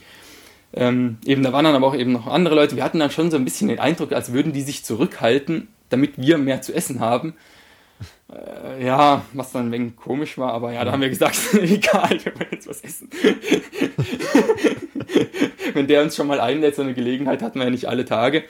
Und der war auch total kindisch drauf. Also dieser Typ, der ist dann immer der hatte dann eben da auch seine Freundin und, dann ist die mal weggegangen, um zu telefonieren. Und dann ist er hinterher und hat sie so eingefangen und mit der rumgemacht und so. Also wirklich sehr im, Körper eines, eines äh, 50-Jährigen war da irgendwie halt ein 20-Jähriger oder so gefangen. Und er ist auch so gefragt, ja, hier, da stand sie dann so vor ihm und yeah, hier, she has a nice band. Also irgendwie hat sie dann, hat er dann so auf ihr Hinterteil gezeigt und hat uns gefragt, ob uns das gefällt. Und, und auch was dann schon ein bisschen surreal war. Also ich denke, länger als jetzt diesen Abend hätten wir es jetzt vielleicht nicht mhm. unbedingt mit ihm ausgehalten, aber so war es natürlich super. so war es wirklich ein lustiger Abend, ja. Äh, merkt man da irgendwie Armut in der Region, weil du jetzt auch meintest, dass, dass das Essen irgendwie knapp war oder sowas? Oder, ähm ja, gut, was heißt, es war knapp? Ich weiß nicht, ob es knapp war. Ich meine, mhm. wir waren halt Gäste, die, mit denen sie nicht gerechnet hatten. Ja, okay. Also ich denke mal, also jetzt zu essen haben die schon. Ich ja, meine, klar, die haben jetzt vielleicht nicht den Wohlstand, den wir hier in Deutschland haben, das hat man wahrscheinlich schon auch gesehen. Also zum Beispiel eben beim Auto, äh, mit dem er gefahren ist. Äh, das war halt ein älteres Auto. Mhm. und, und, so sahen die halt alle aus, die Autos sind halt alle ein bisschen älter, aber jetzt nicht so, dass sie jetzt irgendwie nichts zu essen hätten. Okay. ähm, ja, dann, oder was, was lag dir noch auf dem Grill außer Pommes? ähm, also eben so Hühnchenfleisch, äh, mhm. Würstchen, ja, Fleisch und Würstchen. Okay. also jetzt, okay. ja, nichts wirklich Spezielles. Salat gab es noch dazu. ja, war ganz cool. Aber, aber nach, nach diversen Tagen Nudeln mit Fertigsoße eine gute Abwechslung. Ja, gut, was heißt, wir, wir haben ja nicht jeden Abend gekocht. Äh, da waren wir dann doch zu faul dazu, selbst wenn es nur Nudeln mit Fertigsoße war. Also, äh, wir haben uns sogar häufig dann halt irgendwie auf Brötchen und, und Brot mhm. beschränkt oder vielleicht mal Obst. Aber klar, äh, auch dazu war das natürlich eine sehr schöne Abwechslung. Ähm, am nächsten Tag dann weiter Richtung, Richtung Süden. Ähm, genau, so Südosten ist es dann. Ähm, da sind wir dann auch durch unsere ersten Minenfelder gefahren, also noch vor dem Nationalpark. Äh, in Kroatien und auch in Bosnien gibt es eben noch Minen, also Landminen aus dem äh, Jugoslawienkrieg. Mhm. Ähm, wo dann eben auch so Schilder am Straßenrand stehen mit irgendwie, also halt auch, wo auf Kroatisch draufsteht, Vorsicht Minen, betreten verboten oder so. Ähm, ja, was auch irgendwie halt was war, was man jetzt halt in Deutschland nicht so erlebt, dass man mal durch ein Minenfeld fährt, war halt dann auch relativ abwechslungsreich. Ja, ähm, äh, wenn, wenn dann da steht betreten verboten, aber es führt trotzdem eine Straße durch, oder wie? Genau, also die, die Straße führt praktisch durchs Minenfeld, aber die Straße, man soll halt nicht von der Straße runter, oder mhm. weil neben der Straße halt Minen sein können. Äh, also auf der Straße ist es kein Problem, hoffe ich mal. Also wir hatten keins. Und ähm, da hat es dann auch irgendwie halt dann schon so Häuser gehabt, die verlassen waren und teilweise heruntergekommen, also vermutlich die halt beim Krieg zurückgelassen wurden, wo die Fensterscheiben eingeschlagen wurden. Also da hat man dann schon auch die Spuren des Krieges dann ähm, mhm. gesehen. Okay. Ähm, aber wenn man, wenn man die Straße nicht verlässt, dann. Dann sollte das eigentlich. Also da sind auch Autos gefahren, wenn auch ja. nicht viele, aber da sind Autos gefahren, insofern. Also ich denke mal schon. Also sonst wäre die Straße gesperrt. Hoffe ich mal, hoffe ich mal. so viel Vertrauen hatte ich, hatten wir dann noch in die kroatischen Behörden. ja. Äh, na gut, also weiter durchs Minenfeld zu den äh, zu den Plitwitzer Seen, oder? Genau, dann sind wir dort angekommen. Da gab es dann auch einen Campingplatz. Das war unser erster Campingplatz auf der Reise. Ähm, ja, genau, da sind wir dann, da haben wir dann auch unseren ersten Tag Pause gemacht. Da sind wir eben am Campingplatz angekommen, haben dort übernachtet und am nächsten Ruhetag haben wir dann eben die äh, Blitwitzer Seen äh, angeschaut. Was natürlich vom Ruhetag, man, man, wandert halt den ganzen Tag durch die Blitwitzer Seen, also insofern mhm. wurde es jetzt dem Begriff Ruhetag nicht wirklich gerecht. Aber, aber es war trotzdem, äh, also es sind wirklich sehr empfehlenswert, diese See. Man läuft da so auf Stegen eben über dieses wirklich total klare und türkise Wasser mit Wasserfällen, wo irgendwie links und rechts dann Wasserfälle runterkommen. Man kommt sich wirklich vor wie im Dschungel. Also wer mal Amazonas sehen will und kein Geld hat, dorthin zu fliegen, der kann zu den Blitzwitzer Seen gehen. Ähm, also es ist wirklich, wirklich sehr beeindruckend. Auch da läuft man dann auch irgendwie in Höhlen rein, die gibt es da dann eben auch. Ähm, ja, wo man halt so Höhlen hochläuft äh, auf Treppen und eben dann halt vor allem eben diese Stege, wo man eben, also es sind so verschiedene Seen, die so stufenweise praktisch ja wie eine Treppe, also halt auf einer Stufe ist der eine See und auf der nächsten Stufe der nächste und sind halt irgendwie fünf, sechs Seen und da läuft dann halt immer von einer Stufe ins nächste, dann halt in, in, in, auf die nächste Stufe ist dann praktisch immer so ein Wasserfall und da läuft man halt dann auf Stegen so über diese See rum und das wirklich, war wirklich cool. Man muss allerdings auch sagen, dass es touristisch schon sehr überlaufen ist. Also wir hatten das zweifelhafte Glück, dass es bei uns ziemlich beschissenes Wetter war. Das heißt, es hat geregnet aus Strömen ähm, wo wir schon gedacht haben, na super. Aber als, als es dann gegen Mittag aufgehört hat zu regnen, da sind dann wirklich die Touristen gekommen. Da waren wir dann praktisch schon durch, mehr oder weniger. Und da wurde es dann wirklich auch schon eng auf, den, auf diesen Holzstegen, ähm, sodass man eben nicht mehr einfach laufen konnte, sondern dann mal wieder warten musste oder sich durchdrängen musste. Insofern war der Regen wahrscheinlich gar nicht schlecht, weil ich könnte mir vorstellen, wenn da wirklich gutes Wetter ist, dann sind die Stege halt so voll, dass mhm. es dann wirklich keinen Spaß mehr macht. Ich habe gerade äh, nachgeschaut, also ich war tatsächlich da auch schon mal. äh, die Geschichte, an die ich mich noch erinnert habe, ist, dass da ähm, die Winnetou-Verfilmung von, von Karl May ähm, die wurde auch da gedreht, ja, weil stimmt, das irgendwie ja. wohl auch als Indianerlandschaft ganz gut verwendbar ist im Film. Ja, stimmt, das habe ich auch gehört. Der Schatz am Silbersee oder so. Oder? Genau, ja. genau, ja. ja. Und tatsächlich hat es, als ich da war, auch, auch äh, wie aus, aus äh, Strömen geschüttet. Okay. Äh, tatsächlich, ich war mal mit meinen Eltern im Kroatienurlaub vor ein paar Jahren und da sind wir dann auch mit dem Auto 100 oder 100 oder 200 Kilometer zum Blitwitzer Seen gefahren und dort hat es auch so in Strömen geregnet, dass wir gerade wieder umgekehrt sind. Also anscheinend regnet es dort immer. ähm, wie, wie ist es so mit äh, Regen und Fahrradfahren und Campen? Äh, seid ihr bei Regen auch gefahren? Ähm, also man muss sagen, dass wir mit dem Wetter wirklich unglaubliches Glück hatten. Wir sind ja 58 Tage unterwegs gewesen und ich glaube, in diesen 58 Tagen hat es insgesamt an vier Tagen geregnet. Und einer davon war eben dieser Blitwitzer See-Tag, das heißt, da sind wir eh nicht gefahren. Und dann, es waren noch zwei andere Tage, an denen wir auch Fahrrad gefahren sind. Da sind wir halt durch den Regen gefahren. Wir hatten halt Regenjacken äh, mhm. an und halt auch so. Also ich hatte leider keine, ähm, also meine Gepäcktaschen waren leider nicht wasserdicht. Das bedeutet, ich musste so ein Regencape drüber ziehen, was dann aber auch ging, solange es halt nur zwei Tage sind von 58. Was vielleicht, wenn es jetzt irgendwie, wenn man nach Norwegen fährt oder so, könnte es vielleicht ein bisschen nervig werden, immer das Regencape drüber und wieder runterzuziehen. Mhm. Aber so ging das eigentlich. Und wo wir auch sehr, wirklich sehr viel Glück hatten, war, dass wir nie das Zelt im Regen auf- oder abbauen müssten. Weil ich könnte mir vorstellen, mhm. ich habe das auch noch nie gemacht, aber ich könnte mir vorstellen, dass das halt richtig blöd ist, wenn dann halt das Innenzelt nass wird, was ja zwangsläufig der Fall ist. Man, man muss ja, wenn man das Zelt ja. abbaut, gibt es ja. ja außen ein Innenzelt. Das heißt, man muss dann das Außenzelt runternehmen, dann wird halt das Innenzelt nass, wenn es regnet. Und ja, keine Ahnung, was wir dann gemacht hätten. da hätten wir uns irgendwas einfallen lassen müssen, aber wir hatten wirklich das Glück, dass wir das nie mussten. Also es hat halt tagsüber geregnet und abends war dann wieder gut. Ähm, und dann ging es auch schon relativ schnell wieder weiter, weil ihr immer noch ähm, genau. äh, eure Freunde da treffen wolltet. Genau, in Novaya. Das heißt, wir sind dann eben einen Tag dort gewesen. Am nächsten Tag ja. sind wir in Richtung Küste gefahren. Ähm, die kroatische Küste ähm, ist ja auch relativ bekannt für ihre Schönheit. Also da gibt es dann diese Jadranska Magistrala.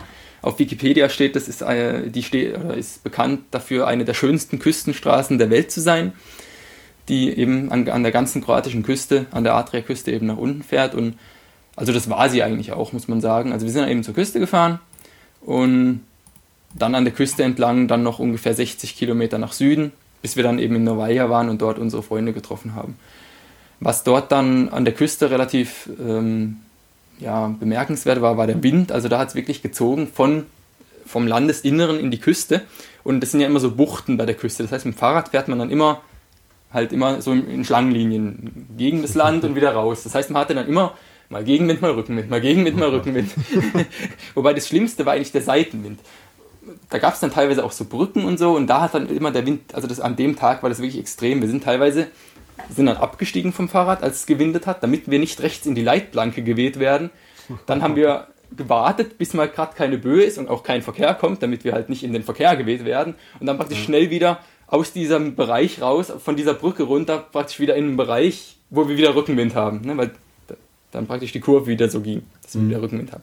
Das heißt, man musste dann immer absteigen, schauen, dass kein Wind ist und dann schnell schauen, dass man aus der Gefahrenzone rauskommt, was dann schon ein bisschen mühsam war. Ja. Also das habe ich auch noch nie erlebt, so einen Wind, wie, wie wir es dort hatten. Ja. Okay, aber äh, und dann, dann äh, endlich irgendwann Novalia erreicht. Genau, also die Küstenstraße wirklich sehr sehenswert. Man sieht dann auch immer wieder die Insel und dann sind wir, Novalia liegt auch auf einer Insel, nämlich auf der Insel Pak. Ähm, die, aber wirklich, also wir sind dann mit der Fähre vom Festland auf die Insel gefahren. Also Fähre, das sind, keine Ahnung, sind vielleicht fünf Kilometer oder so. Also mhm. dazwischen, also es ging äh, zehn Minuten oder ja, keine Ahnung, vielleicht eine halbe Stunde, die wir gefahren sind. Also nicht der Rede wert. Und dann waren wir eben auf Novalia, wo wir dann eben unsere Freunde getroffen haben. Ähm, ja, die hatten da dort ein Apartment gemietet in Novalia, das heißt, wir konnten dann da auch mal wieder unser Zelt im, im, auf dem Fahrrad oder in, im Packsack lassen und haben uns da einfach ins Hotel, in dieses Apartment auf den Boden gelegt. okay. Äh, auch nur ein Tag ähm, dort gewesen? Also wir Oder sind, da dann ein bisschen länger? Mm, also wir sind da mittags angekommen, nachmittags, waren dann eine Nacht dort und sind am nächsten Tag abends weitergefahren. Okay, also die waren auch, es war ja eben relativ eng, wir mussten, die sind auch an den Tag dann wieder nach Hause gefahren, deswegen mhm. mussten wir auch schon da sein, sonst hätten wir uns ja ein bisschen mehr Zeit lassen können. Ähm, aber deswegen hat sich das eben so ergeben, dass wir praktisch mehr oder weniger, also halt einen Nachmittag und dann am nächsten Tag der Morgen waren wir dann eben in Novalia. Novalia ist auch bekannt dafür, eine relativ, also eine Partystadt zu sein, wo es dann halt irgendwelche Poolpartys am Strand gibt oder so. Ähm, deswegen waren unsere Kollegen auch dort. ähm, ja. Also ja, touristisch halt im Sinne von Partytourismus, aber jetzt nicht, ja. dass Novalia besonders schön wäre oder so. ähm, also dann auf, auf dieser der Insel Pak weiter. Genau, da fährt man, also die Insel Pak, die ist so langgezogen, parallel zur Küste. Das heißt, wir sind dann nach Süden mhm. weitergefahren und unten gibt es dann eine Brücke, die wieder aufs Festland führt. Ah, okay, du musst dann nicht mehr mit der Fähre fahren. Genau, ähm, ja, also wir sind im Norden mit der Fähre auf die, auf die Insel gefahren und dann im Süden praktisch mit der Brücke wieder runter. Ja. Und dann sind wir, haben wir, sind wir ein Stückchen durchs Inland gefahren in Kroatien. Ähm, ja, wo dann auch, ja, wo man auch die, den Krieg teilweise wieder gesehen hat, da hat es dann auch wieder Einschusslöcher mhm. in den oder, oder verlassene Dörfer was auch relativ beeindruckend war, war der Ort Kistanje. Kistanje, ähm, also das war auch so ein ziemlich verlassener Ort, wo relativ ärmlich aussah, also wirklich mitten in Kroatien praktisch, wo teilweise die Häuser halt zerfallen waren und, und selbst die, wo noch Leute drin gewohnt haben, auch nicht wirklich besser aussahen. Mhm.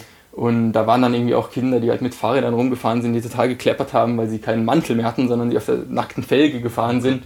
Und da stand dann auch mal irgendwie so ein Pferd auf der Verkehrsinsel einfach rum und hat dort gegrast. Keine Ahnung, wie das dort hingekommen ist.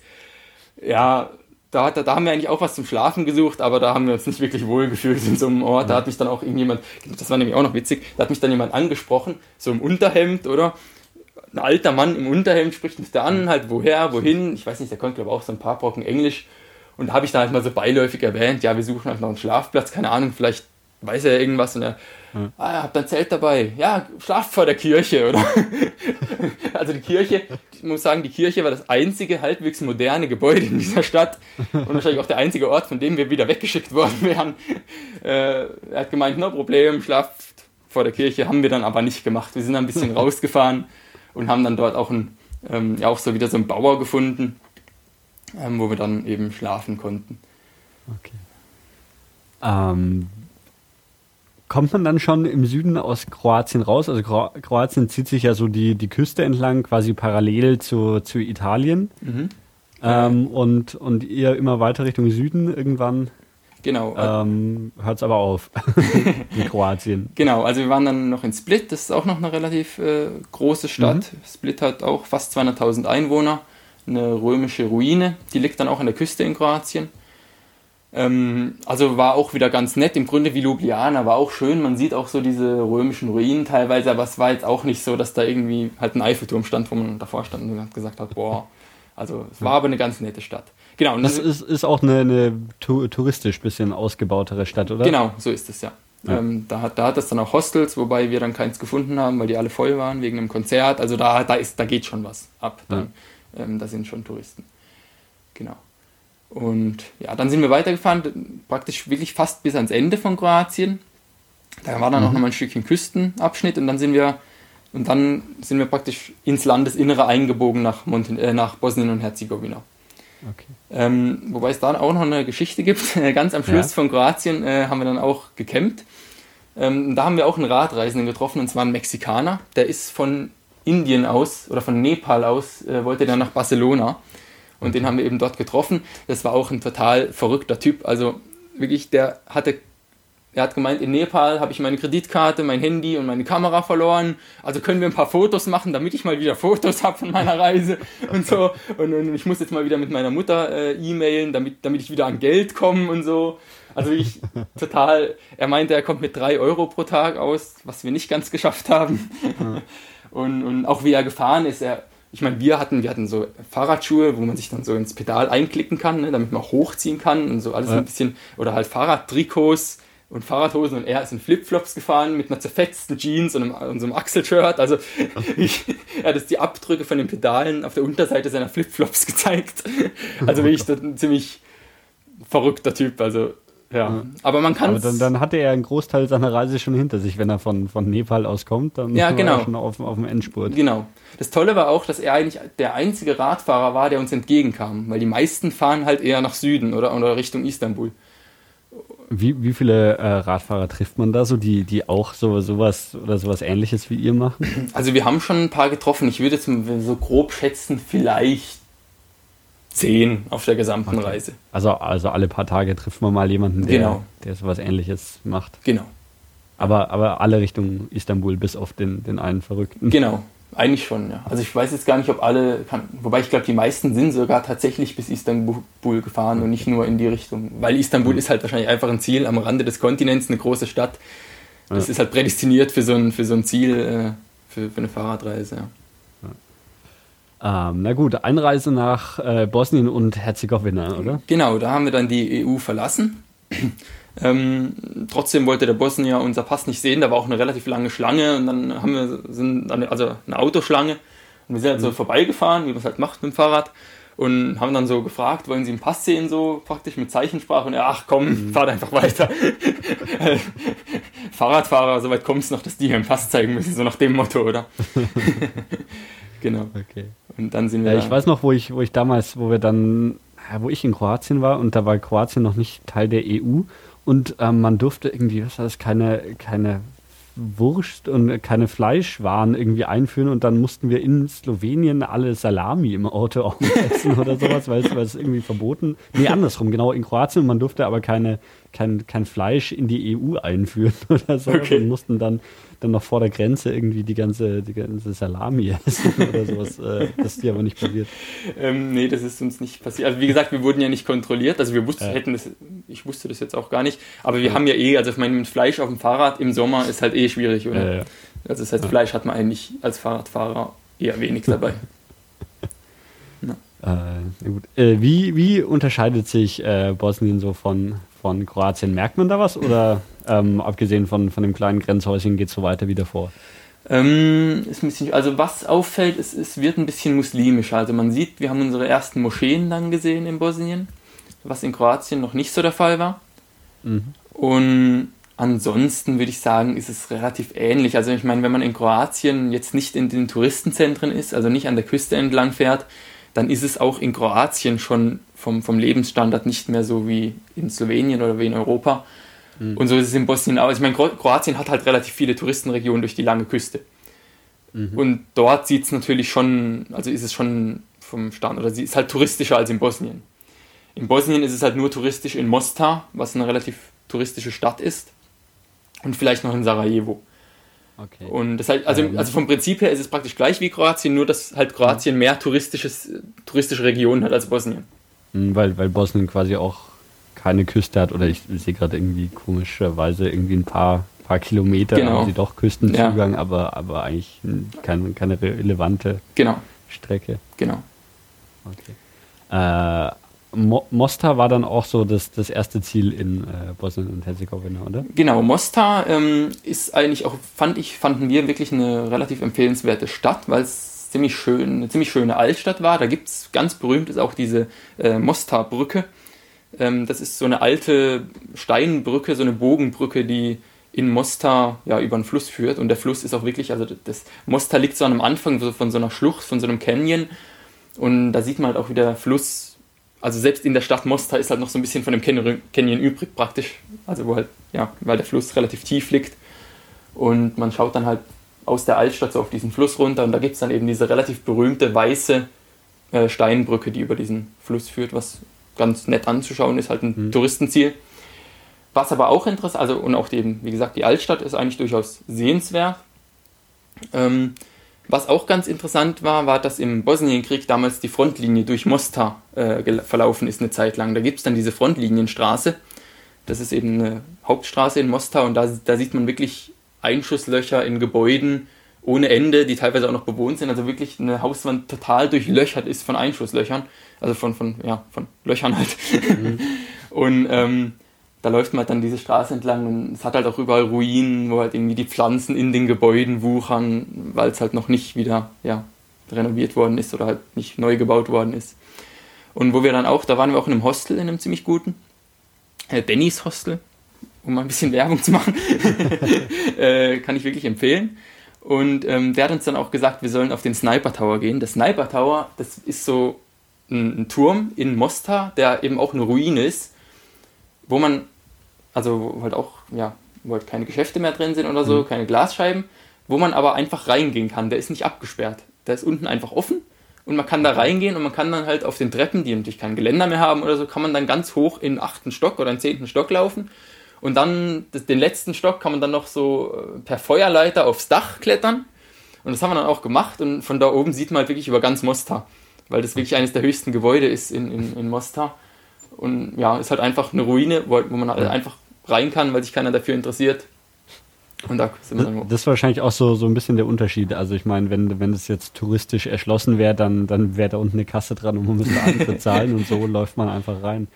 Ja, wahrscheinlich. Wobei, eigentlich würde ich sagen, Mostar ist schon eine der touristisch noch erschlosseneren ja. Städte. Also wie gesagt, die Altstadt, ja. da findet man auch Ausländer. Also die laufen okay. durchaus da rum. Es gibt Hostels, ist ja auch so ein Zeichen für touristische ja, Erschließung. Ja, ich denke, ich kann mir einfach vorstellen, es liegt halt daran, dass es in Bosnien ist. In, in Deutschland wäre wahrscheinlich ein Kassenhäuschen dran. Ja. Aber in Bosnien steht es halt einfach nur so rum. Die Frage ist vielleicht, wie lange noch. Ja. Uh, okay, ähm, weiter geht's nach Sarajevo. Genau, oder? da sind wir dann in zwei Tagen nach Sarajevo gefahren. Auch durch so ein Canyon durch, ähm, wo auch dann so ein See oder so ein Fluss, so Mischung zwischen Fluss und See war, was mhm. landschaftlich auch sehr schön war. Wobei eine Unter einen Unterschied fällt mir jetzt doch noch ein zwischen Bosnien und Kroatien und zwar fing in Bosnien das Gehupe von den Autos an. Und das am Anfang, also oft grüßen sie auch zum Hupen, oder? Und da freut man sich dann noch, wenn man ein bisschen Aufmerksamkeit bekommt auf dem Fahrrad, weil sie halt sehen, Ausländer und so.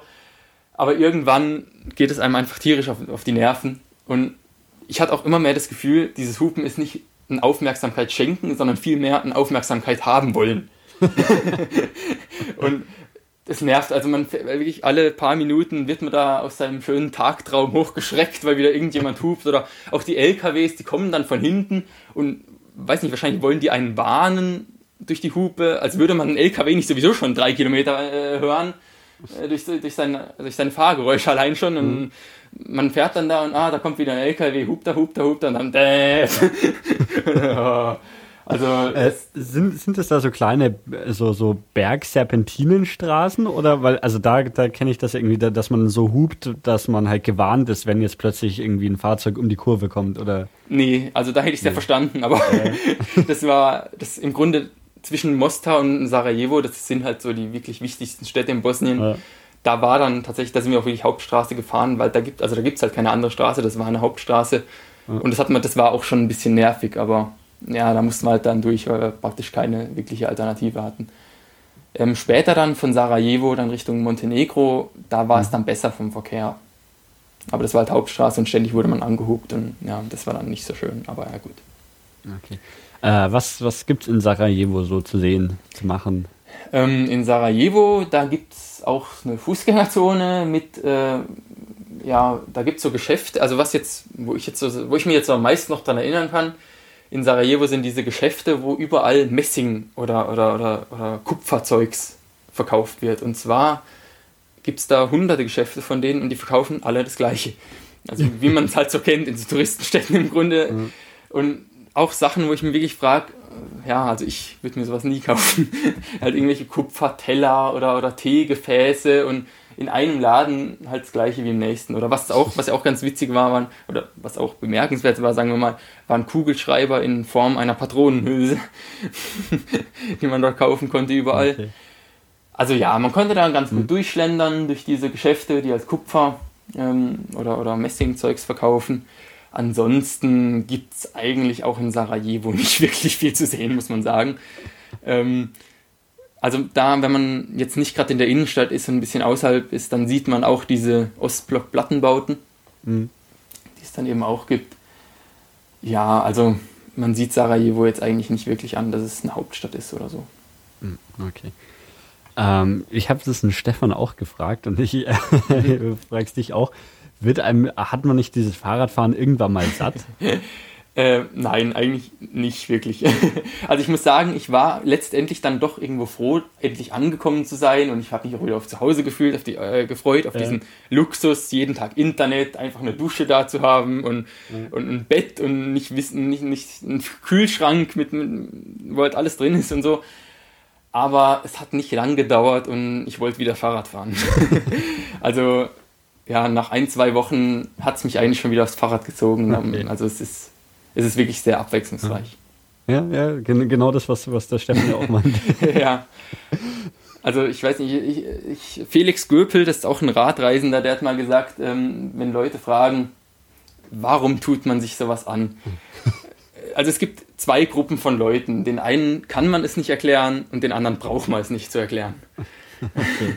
Weil, ja, äh, wie, wie lange war der denn bis zu dem Zeitpunkt jetzt schon unterwegs? Also, ähm, wenn äh, wir jetzt in, in Sarajevo, in Sarajevo einen Zwischenstopp machen. Muss ich gerade mal schauen. Sarajevo, ähm, da, das war Tag 17. Also, okay. ja, zwei Wochen und drei Wochen. Tage, ja, genau, zweieinhalb Wochen. Von, von insgesamt irgendwie acht Wochen genau, oder sowas? Genau, okay. zweieinhalb also Wochen. Also liegt noch einiges vor uns. ja, müssen, müssen wir mal schauen. Dass, dass müssen wir ein bisschen schneller machen, ja. ein bisschen schneller vorankommen, nicht, dass wir irgendwie ja. in fünf Stunden immer noch irgendwo mit stecken. ja, stimmt. Ja, da ist wahrscheinlich recht, ja. Gut, dann. Ah, genau, Sarajevo, wir, wir fahren weiter. Wo, wohin geht es als nächstes? Jetzt, jetzt kenne ich mich wirklich gar nicht mehr aus. als nächstes ging es dann nach Montenegro. Montenegro mhm. ist auch landschaftlich wirklich sehr schön und auch bekannt dafür, dass es schön ist, oder halt zumindest für Leute, die im Balkan rumreisen. ähm, also auch wo, wo liegt denn Montenegro überhaupt? Montenegro liegt einfach noch ein Stückchen weiter südlich an der Küste. Also wenn man an der Küste entlang geht, kommt halt Kroatien und dann mhm. Montenegro. Okay. Und, und Bosnien-Herzegowina ist so im, im Inland so, so ein kleiner Abstecher, den ihr quasi darüber gemacht habt. Genau, so kann man das sagen, genau. Da hat eben auch, also auch Montenegro, da hat auch schon der Mexikaner, den wir eben da getroffen haben, davon geschwärmt. Mhm. Und es ist wirklich, also die Schluchten in Montenegro war wirklich eines der Highlights, gerade für Fahrradfahrer. Also man, da ist da wirklich eine, wirklich eine tiefe Schlucht und unten fließt kristallblaues Wasser durch und die Straße, die geht praktisch wirklich durch den Fels durch am Rand, weil wirklich ein Tunnel nach dem anderen kommt. Halt einfach so ein Fels gesprengt, ohne Verkleidung. Und dann spannt sich eine Brücke von der einen Seite der Schlucht auf die andere und es ist halt einfach wirklich grandios, gerade mit dem Fahrrad, weil man mit dem Fahrrad einfach die ideale Geschwindigkeit hat. Und eben halt nicht mit dem Auto durchbrettern muss, sondern man kann immer hm, wieder anhalten, okay. immer mal wieder Fotos ja. machen und sich das wirklich alles ganz genau anschauen. Und es war wirklich, also landschaftlich war Montenegro wirklich top, gerade fürs Fahrrad. Ist ein ziemlich kleines Land, oder? Ja, ist es. Also ja, vielleicht Baden-Württemberg, ja, Hälfte Baden-Württemberg mhm. oder drei Viertel Baden-Württemberg ungefähr, würde ich vielleicht schätzen. Also man, wie, wie, schnell, wie schnell habt ihr durchgebraucht? Ähm, ich kam gerade mal eins, zwei, ja, drei Tage plus noch einen Ruhetag, den wir dort unternommen haben. Okay. Ja. Ähm, ich kenne auch keine einzige Stadt in Montenegro. ja, gibt es eigentlich auch nicht. Also Schabeljak war eine Touristenstadt, äh, aber ja gut, was heißt Stadt? Hat auch nicht wirklich viel Einwohner. Also ich glaube auch keine 10.000 oder 2.000 Einwohner sehe ich jetzt hier gerade. Also Stadt ist da schon weit hergeholt. Die Hauptstadt von ähm, von Montenegro ist Podgorica, da sind wir auch durchgefahren. Wobei Podgorica eigentlich halt auch irgendwie überhaupt nichts zu bieten hat. Also, äh, was auch wirklich bemerkenswert war, war, dass Podgorica wirklich absolut leer war, als wir dort waren. Keine Touristen, die Fußgängerzonen waren leer. Auch Verkehr gab es wirklich, also für eine Hauptstadt wirklich extrem wenig. Also man hat mhm. dieser Stadt eigentlich überhaupt nicht angesehen, dass es eine Hauptstadt ist. Mhm. Ähm, ja, war halt eine ganz normale Stadt wie halt in Deutschland jede zweite Stadt eine Stadt ist, ja. Also, also Montenegro ist so das, das Naturland dann gewesen auf eurer Route. Genau, das war definitiv so das Landschaftsland, ja. ja. Also es gibt an, an der Küste gibt es schon auch noch Kotor oder auch Bar ist schon auch touristisch. äh, halt an, an der Adriaküste, da kann man auch Tourist, also da, da geht auch was, also auch Strand, mhm. da gibt es Strände und Hotels, okay. aber da waren wir nicht. Ähm, ist aber dann auch nicht so der, der typische äh, europäische Tourismus, oder? Sondern wahrscheinlich eher so aus den umliegenden Balkanländern, die da irgendwie im Urlaub hinfahren, oder? Weil ich, ja. also ich kenne jetzt niemanden, der irgendwie sagt, ich fahre in Urlaub nach Montenegro. Ja, ich bin gar nicht sicher. Also ich kann mir schon vorstellen, dass es auch im Kommen ist. Ähm, also jetzt gerade halt an der Küste, aber wie gesagt, wir waren nicht dort, deswegen kann ich dir jetzt leider nicht ja. genau sagen, wie viele Touristen aus dem Ausland dort waren. Also in Schabeljak, das ist in einem Nationalpark, äh, auf so einer Hochebene im Gebirge, da kann man halt auch wandern und, und solche Leute, da haben wir auch Ausländer getroffen. Hm, okay. Also auch Touristen aus, aus der Schweiz oder aus Deutschland. Ja. Ähm, da ist dann sicher auch richtig, richtig bergig, oder? Genau, das war dann unser höchster Pass, das war dann knapp 2000 Meter da ging es dann durchaus auch hoch. Das war übrigens auch der Tag, an dem wir nichts zu essen hatten. Das war ein bisschen äh, ja, unglückliche Korrelation. Ja. ähm, ja, da war dann, also es war landschaftlich wirklich sehr schön, im Grunde vergleichbar mit den Alpen, ähm, wenn man da oben durchfährt, aber ja, man konnte es nicht so ganz genießen, weil man dann gerade gegen Ende doch vor allem die Gedanken an den Hunger richten musste. Und in Schabiak haben wir dann endlich was gefunden zum Essen auch. Ja. Ähm, war's, war irgendwie so, so das Wetter ein Problem? Also Regen ja nicht, aber äh, Hitze vielleicht? Ja, also es war schon immer heiß, aber mhm. man muss eigentlich sagen, auf dem Fahrrad habe ich das oder haben wir das gar nicht so gemerkt. Äh, wahrscheinlich, ich vermute mal, das liegt daran am Fahrtwind, weil der, der kühlt mhm. einfach. Ja. Also gerade wenn man Pausen gemacht hat, dann wollte man schon in Schatten. Okay. Aber auf dem Fahrrad, also ich meine, man hat natürlich geschwitzt und es war heiß, aber es ja. war jetzt nicht, eigentlich nie so, dass man irgendwie gesagt hat, boah, komm, ich habe keine Lust mehr, sondern man konnte eigentlich, es war immer möglich zu fahren. Okay, ähm, so, Montenegro, wo, wo, kommen wir dann hin? Dann kommen wir, genau, dann kommen wir da am Skotra-See vorbei. Ähm, ich glaube, der größte See auf dem Balkan war das.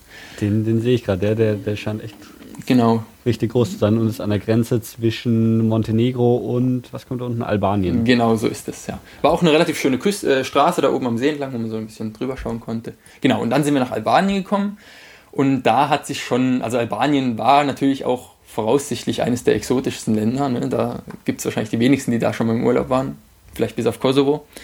Und das war schon auch anders. Also da ging es dann los, da haben wir dann zum ersten Mal irgendwie Eselskarren gesehen, die auch tatsächlich als Eselskarren verwendet wurden. Also nicht nur irgendwie zum Spaß, sondern halt auch zum Transport von Dingen.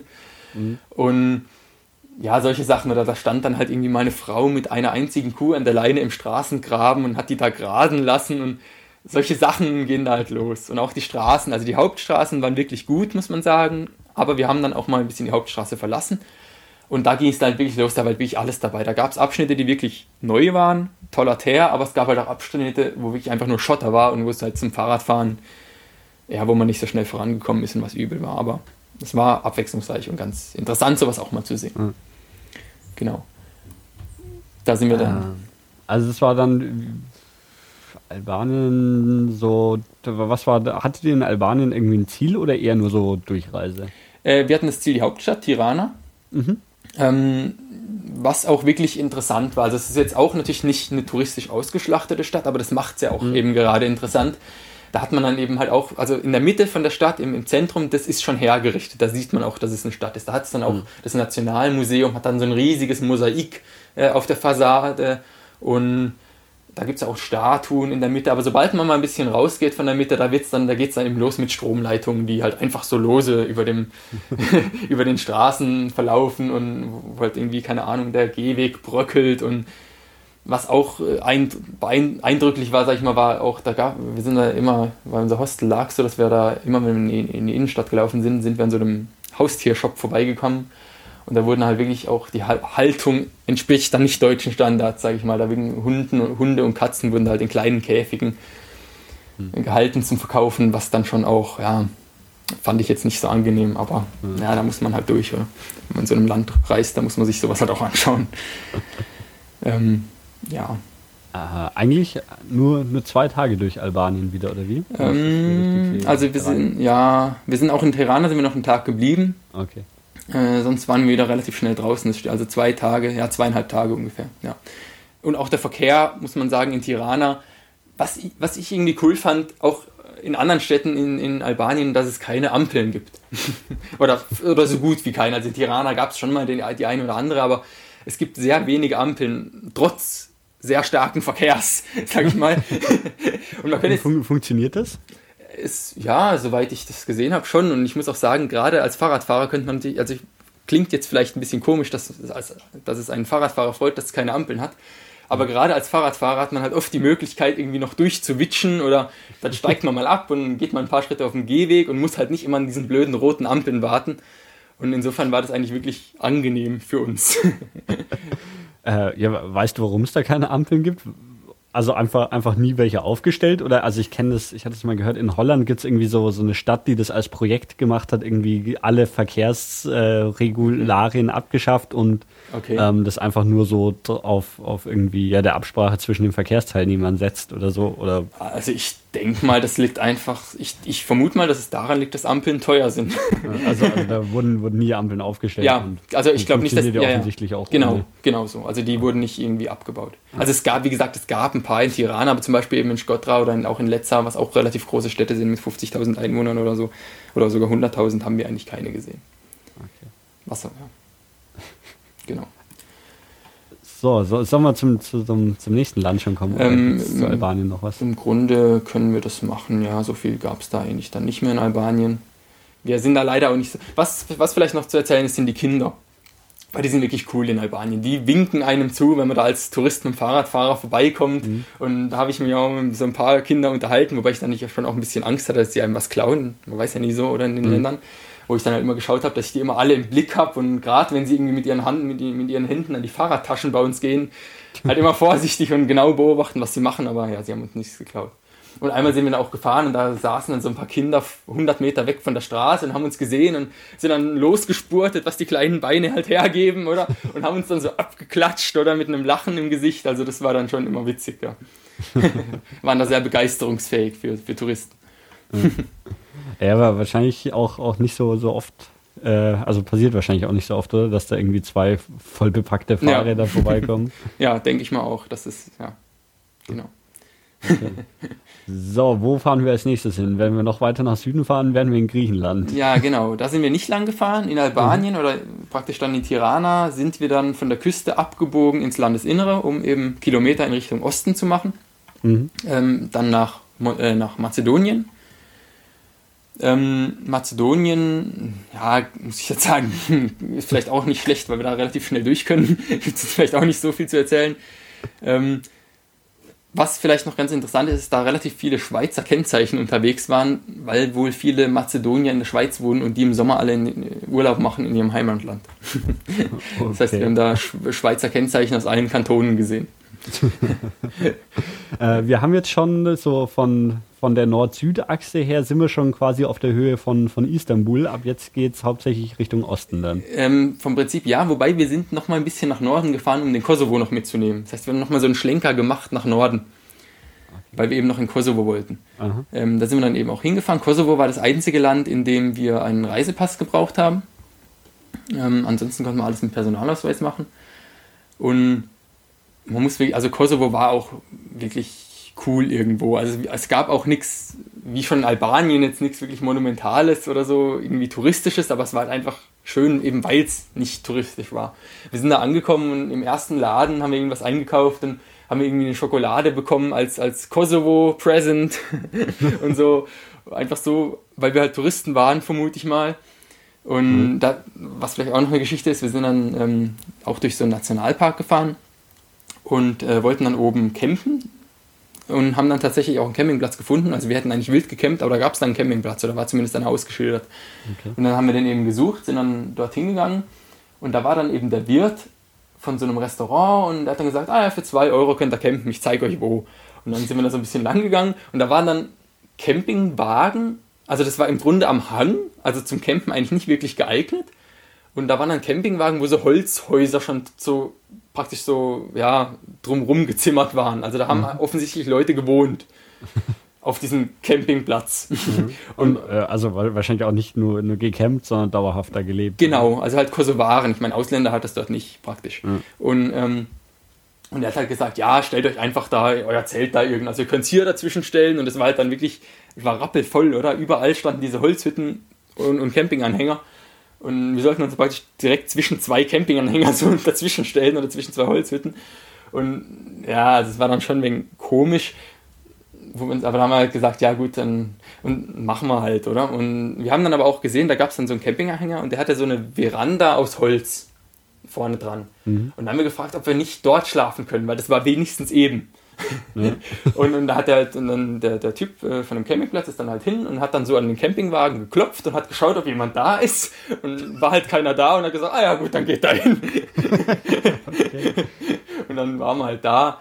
Wir haben uns am Anfang schon wegen unwohl gefühlt, wobei wir haben dann auch mit Leuten geredet und die haben halt, äh, ja, die waren dann schon in Ordnung. Da waren dann sogar auch wieder welche, die halt irgendwie da ihre Familien besucht haben und die haben dann erzählt, dass wohl viele nach, nach dem Krieg hierher gezogen sind, um zunächst mal Urlaub zu machen, weil wohl hier die Luft ganz besonders toll ist. Das war halt auch in einem Nationalpark auf einem Gebirge.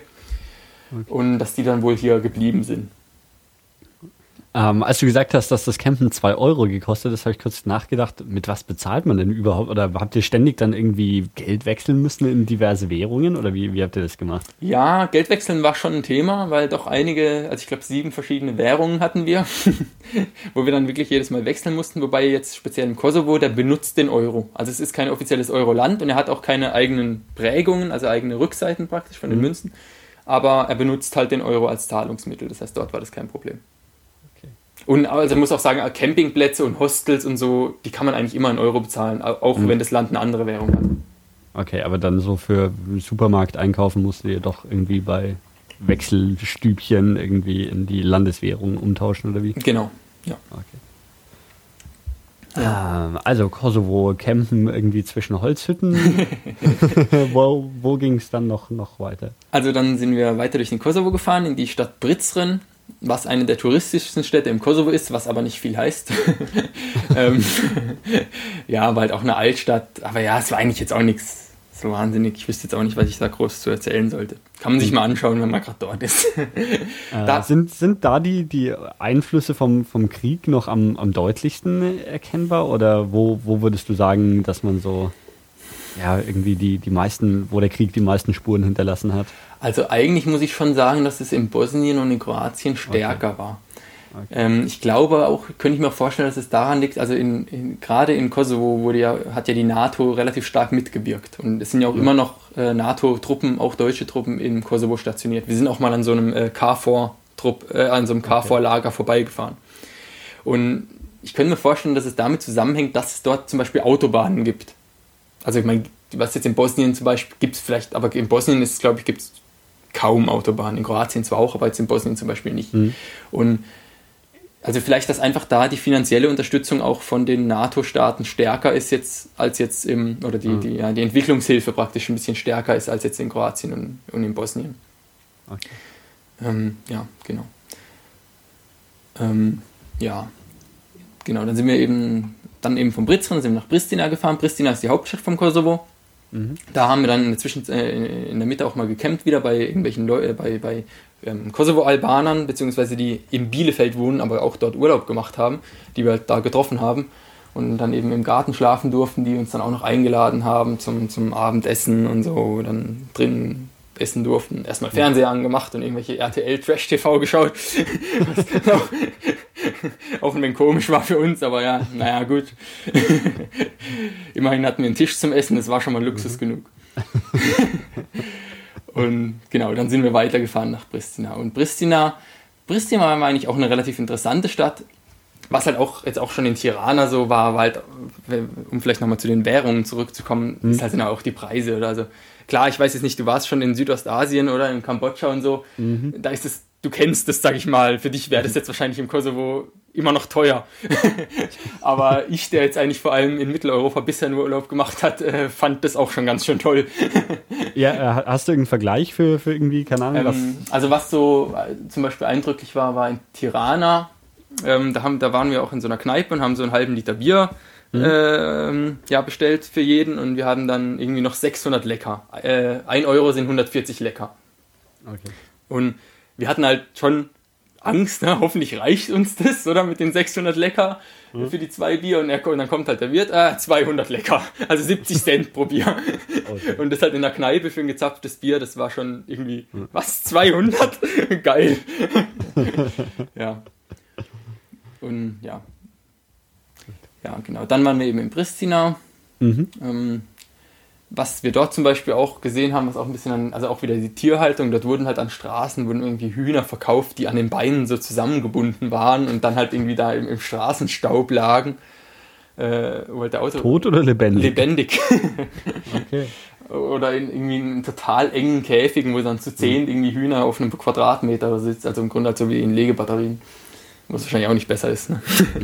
Aber ja, was dann auch ein wenig ja, es zerrt halt, also ich weiß nicht, mir zerrt es ein bisschen an den Nerven, wenn ich sowas mhm. anschauen muss. Ansonsten in Pristina, es gibt diese berühmten New World, äh, Newborn-Buchstaben in Pristina als, als Sehenswürdigkeit, sag ich mal. Ähm, hey, was ist das? Ich das sind, das sind so äh, Buchstaben vielleicht zwei oder drei Meter hoch, Newborn, weil halt Pristina oder Kosovo eine neugeborene Hauptstadt ist. Okay. Aber ja, es, also jetzt, ja, ja. jetzt kulturell ja, auch nicht wirklich was, ja. was ja, so wahnsinnig speziell ist. Aber ja, es ist halt trotzdem interessant, so eine Stadt mal zu sehen. Es gab dann auch die Nationalbibliothek, was vom Gebäude, von, von der Architektur her ein bisschen speziell war. Ähm, ja, wenn ich jetzt sonst so überlege, hm. ja. ist halt keine Touristenstadt. Ne? Ja. äh, das war dann auch die letzte Station im Kosovo, oder? Genau, danach sind wir dann die, Hauptstra äh, die Hauptstraße nach Skopje gefahren. Skopje ist die Hauptstadt äh, von Mazedonien. Und ja, da hatten wir Rückenwind, deswegen sind wir da relativ gut vorangekommen. Und obwohl es die Hauptstraße war, blieb unsere Laune relativ äh, gut, eben weil wir hatten und richtig gut vorangekommen sind. Und es ging auch noch leicht bergab, also es hat eigentlich Spaß gemacht. Und das, obwohl es wirklich 90 Kilometer Hauptstraße war. Okay. Und genau, dann sind wir in Skopje angekommen. Ist da viel Verkehr dann, wenn es eine Hauptstraße ist, die noch irgendwie zwei, zwei Hauptstädte verbindet? Ja, kann, also was heißt viel Verkehr? Es ist also schon Bundesstraße, also schon wie eine Bundesstraße mhm. in Deutschland, muss man das schon, ja, kann, hm. kann man schon so vergleichen, ja. Da fahren schon Autos an einem vorbei. Genau, dann waren wir eben in Mazedonien. Da hatten wir dann das Glück in Skopje. Da, äh, das war dann gerade der 1. Juli und da hatte Fabian, also mein, mein Freund, der hatte da Geburtstag an diesem Tag und da haben seine Eltern als Geburtstagsgeschenk haben uns dann ein Hotel spendiert, sodass wir dann mal äh, ja, ein bisschen Luxus genießen konnten. Äh, und dann eben in ein richtiges Hotel gezogen sind für zwei Nächte. Ähm, wir sind dann eben einen Tag in Mazedonien geblieben. Mhm. Und also eher in Skopje meine ich.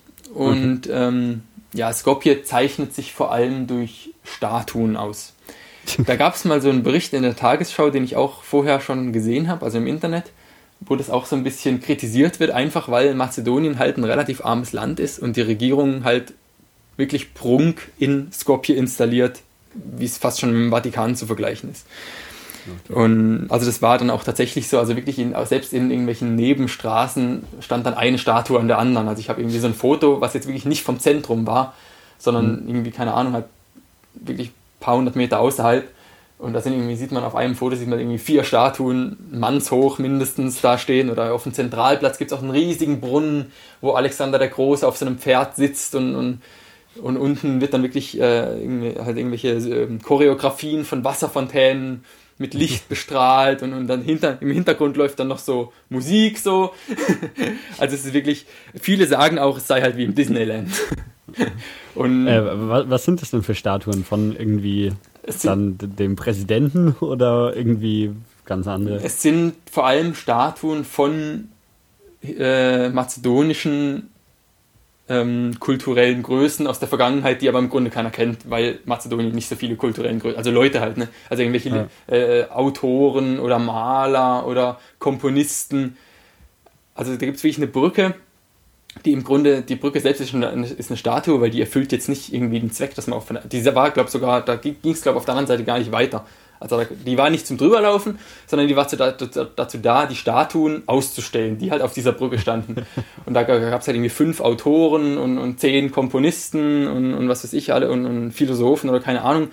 Aber halt alles Leute, die man nicht kennt, weil Mazedonien hat halt nicht so viele Leute, die man mhm. kennt. Also ich schon gar nicht. Und was dieser Tagesschaubericht damals gesagt hat, kennt man die selbst in Mazedonien nicht.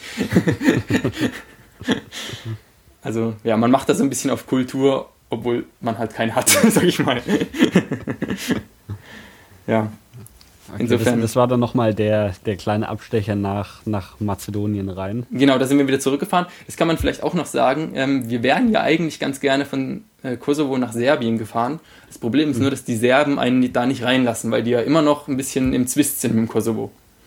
Okay. Das bedeutet, ja. Das heißt, man muss den, den Umweg machen über Mazedonien. Genau, die Grenze ist da nicht passierbar. Das heißt, wir sind dann eben von Skopje wieder nach Mazedonien und dann von Mazedonien nach Serbien gefahren.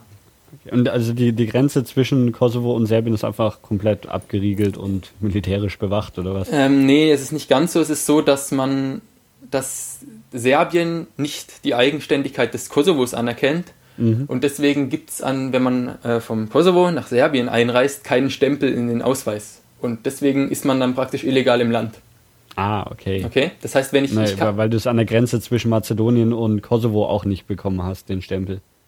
Genau, weil ich da praktisch, weil ich, wenn ich von Mazedonien nach Kosovo einreise, keinen serbischen mhm. Stempel kriege. Und dann bin ich praktisch illegal im Land, weil ich auch ah, keinen okay. mehr kriege, wenn ich von Kosovo ah. in, nach Serbien einreise. Oder so. Ah, und dann hättest du ein Problem bei der Ausreise vielleicht. Genau, oder ja, genau, wenn man halt, man kann halt, oder man bekommt halt, also ja, genau. Hm, okay. Also, ja, oder wenn, ja, so genau weiß ich es jetzt auch nicht, aber ja, ja. ja. Gut. Also du, du bist dann, dann irgendwie legal über Mazedonien eingereist. Genau, ich bin. Serbien und hast dann auch einen Stempel gekriegt. Ähm, genau. Äh, wobei ich muss ehrlich, ehrlich sagen, wir haben da gar keinen Stempel gekriegt, weil man ja auch keinen Reisepass braucht. Deswegen ist es eigentlich eine gute so. Frage, wie das funktioniert hätte, wenn wir von Skopje, äh, von, vom Kosovo aus reingereist wären. Okay, aber, aber, auf dem Auswärtigen Amt. ausprobieren. Genau am, beim Auswärtigen Amt hieß, das ist nicht möglich. Also haben wir gedacht, ja, machen wir es mal nicht. Aber wie das jetzt genau, ich, ja, vielleicht hat es auch funktioniert, ich weiß es ja. nicht. Das, äh, das habt ihr im, im, Vorfeld bei, auf der Webseite vom Auswärtigen Amt nachgeschaut, oder was? Genau, das wusste ich schon vorher. Hm, okay. Ja. ah, na gut, also Serbien. Genau, Serbien. Serbien sind wir eigentlich nur so einen kleinen Schlenker durchgefahren, weil wir mal in Serbien sein wollten. Allerdings muss man sagen, wir haben tatsächlich, tatsächlich einiges erlebt und wirklich auch viele, also vor allem halt Kontakt zur Bevölkerung gehabt. Das ging los beim Campingplatz, wo wir waren in Vranje. Da gibt es einen Campingplatz, eigentlich wirklich mitten im Nirgendwo, der, so wie ich das vermute, vor allem durch äh, Transitreisende lebt, die halt irgendwie mit dem Campinganhänger nach Griechenland oder so fahren. Also ich kann mir nicht vorstellen, mhm. dass da jemand Urlaub macht für längere Zeit. Ja. Ähm, der war wirklich, also für einen serbischen Campingplatz, das war, glaube ich, wirklich einer der besten, den wir je hatten, mit Rosengärten und wirklich englischem Rasen, wo wir unser Zelt draufstellen konnten. Und der Typ war wirklich super nett.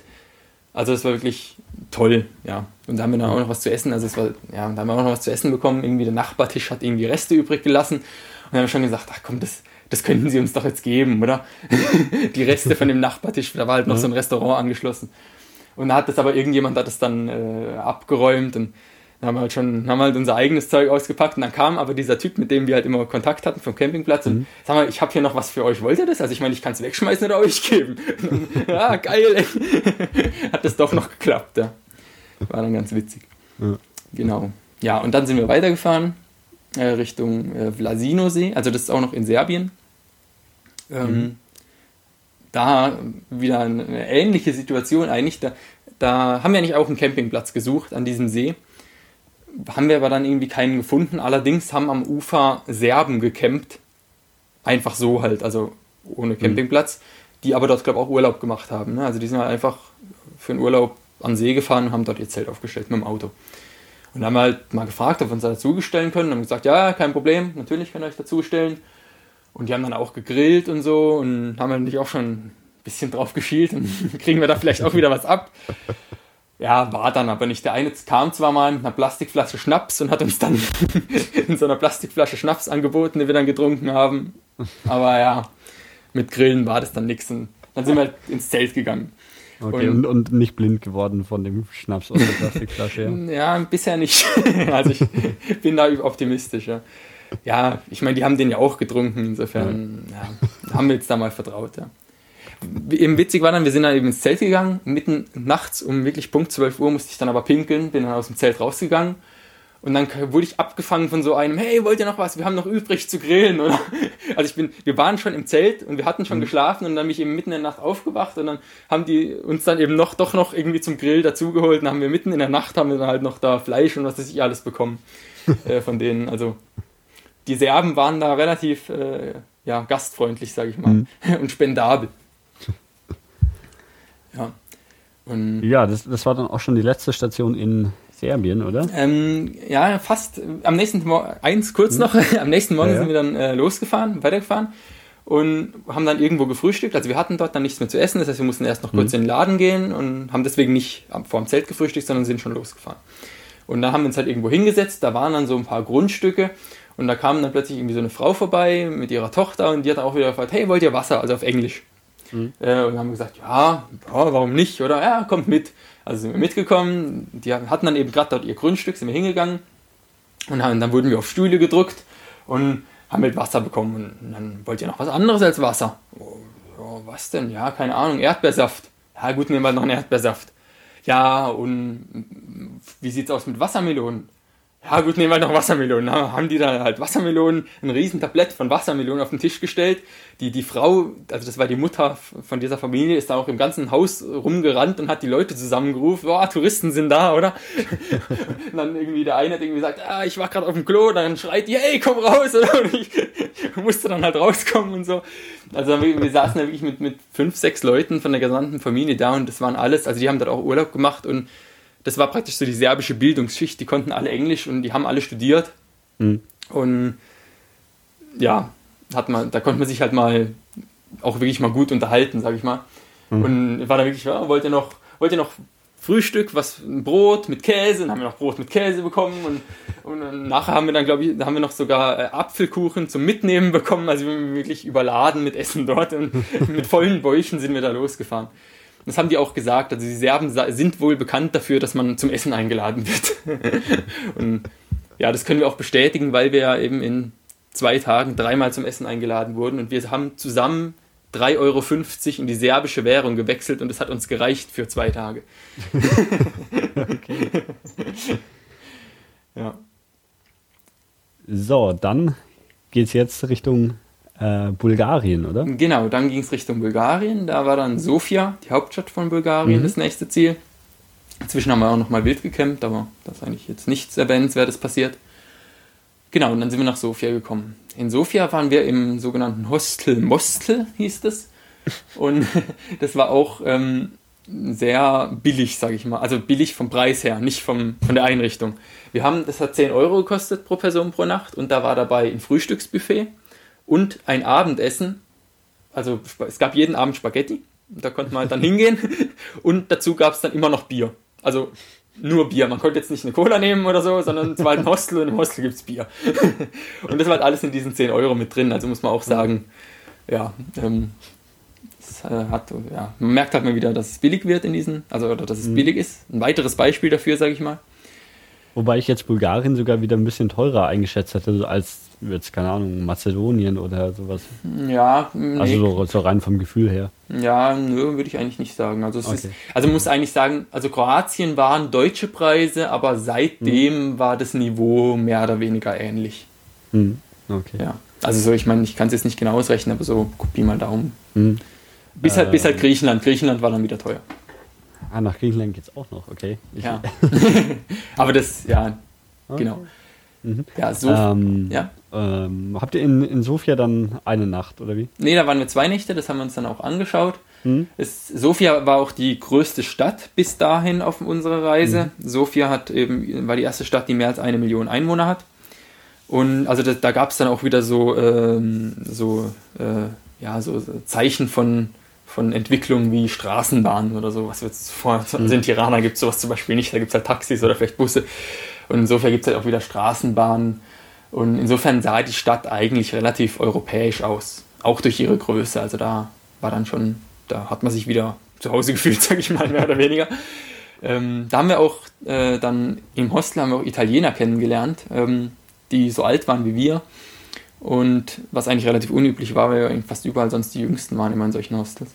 Ähm, aber ja, äh, mhm. und, und dieser Italiener, der war bei den Protesten im Juni in Istanbul dabei. Ich weiß nicht, mhm. erinnert sich vielleicht noch der eine oder andere Hörer daran? äh, fass es, oder noch, noch mal ganz kurz, um das aufzurollen. Ich weiß nicht, vielleicht wird es ja in, in, drei, vier Jahren auch noch mal angehört. Ähm, genau, also im Juni 2013 gab es auf dem Taximplatz Proteste. Es hat damit angefangen, dass da auf diesem Taximplatz irgendein Einkaufszentrum errichtet werden sollte oder im Taksim Park und das wollte halt die Bevölkerung nicht, weil die ihren Park behalten wollte. Und das hat sich dann aber immer mehr hochgeschaukelt, sodass es dann, also da gab es auch Zeltstädte und alles und letztlich ging dann der Protest immer mehr gegen den Regierungschef Erdogan mhm. und ja, ähm, ja, genau, und gegen halt seinen Regierungsstil. Und da gab es eben auch Zwischenfälle mit der Polizei und die Polizei hat, hat letztlich gewaltsam dieses Camp geräumt. So. Und ihr habt jemanden getroffen, der ist der zu den Protesten extra dann nach, nach Istanbul geflogen? Oder? Genau, der war zwar Italiener, aber der hat ein Jahr lang in Istanbul oder in, in, der, in der, Türkei gelebt und hat dann gesagt, mhm. er hat sich berufen gefühlt, äh, dort, obwohl er Italiener ist, dann dort an Seite seiner Freunde, glaube ich, teilweise halt auch ähm, mhm. äh, ja, für die gute Sache ein, oder für aus seiner Sicht gute Sache einzustehen. Mhm.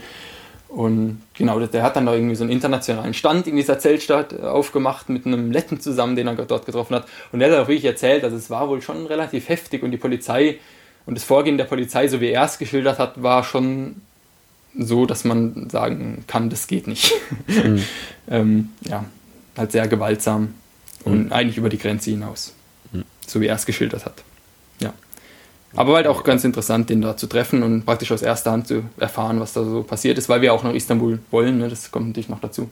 Mhm. Ja. Ähm, zu dem Zeitpunkt seid ihr jetzt ungefähr, dass ich rechne, sechs Wochen unterwegs von, von ungefähr acht, die ihr unterwegs wart. Ähm, eins, zwei, drei, vier, fünf, ja, gut fünf, fünf, fünfeinhalb mhm. ungefähr. Okay. Genau. So, was, was lag als nächstes? Äh, ähm, welches Ziel hattet ihr als nächstes? Als nächstes hatten wir als Ziel die griechische Küste. Also wir hatten noch gut Zeit und deswegen haben wir dann gesagt, ja, machen wir noch einen Schlenker ans Meer und machen dort halt noch ein bisschen Strandurlaub, mhm. am Strand rumliegen, was wir dann auch gemacht haben. Das heißt, wir das hattet ihr zuerst nicht eingeplant, oder wie? Nach Griechenland? Ähm, also wir hatten es im Kopf, dass wir das machen könnten, wenn wir noch Zeit mhm. haben. Okay. Aber es war... Äh, man könnte ja auch die direkt von, von genau. Bulgarien in die Türkei, ja, können, aber ihr seid dann quasi Richtung Süden an. Genau. Nach, nach Griechenland und dann von Griechenland genau. in die Türkei. Genau, also wir haben halt im Vorhinein gesagt, wir schauen mal insofern, wie viel Zeit wir noch haben und wenn wir mhm. die Zeit haben, dann fahren wir noch an die Küste und wenn nicht, fahren wir direkt durch.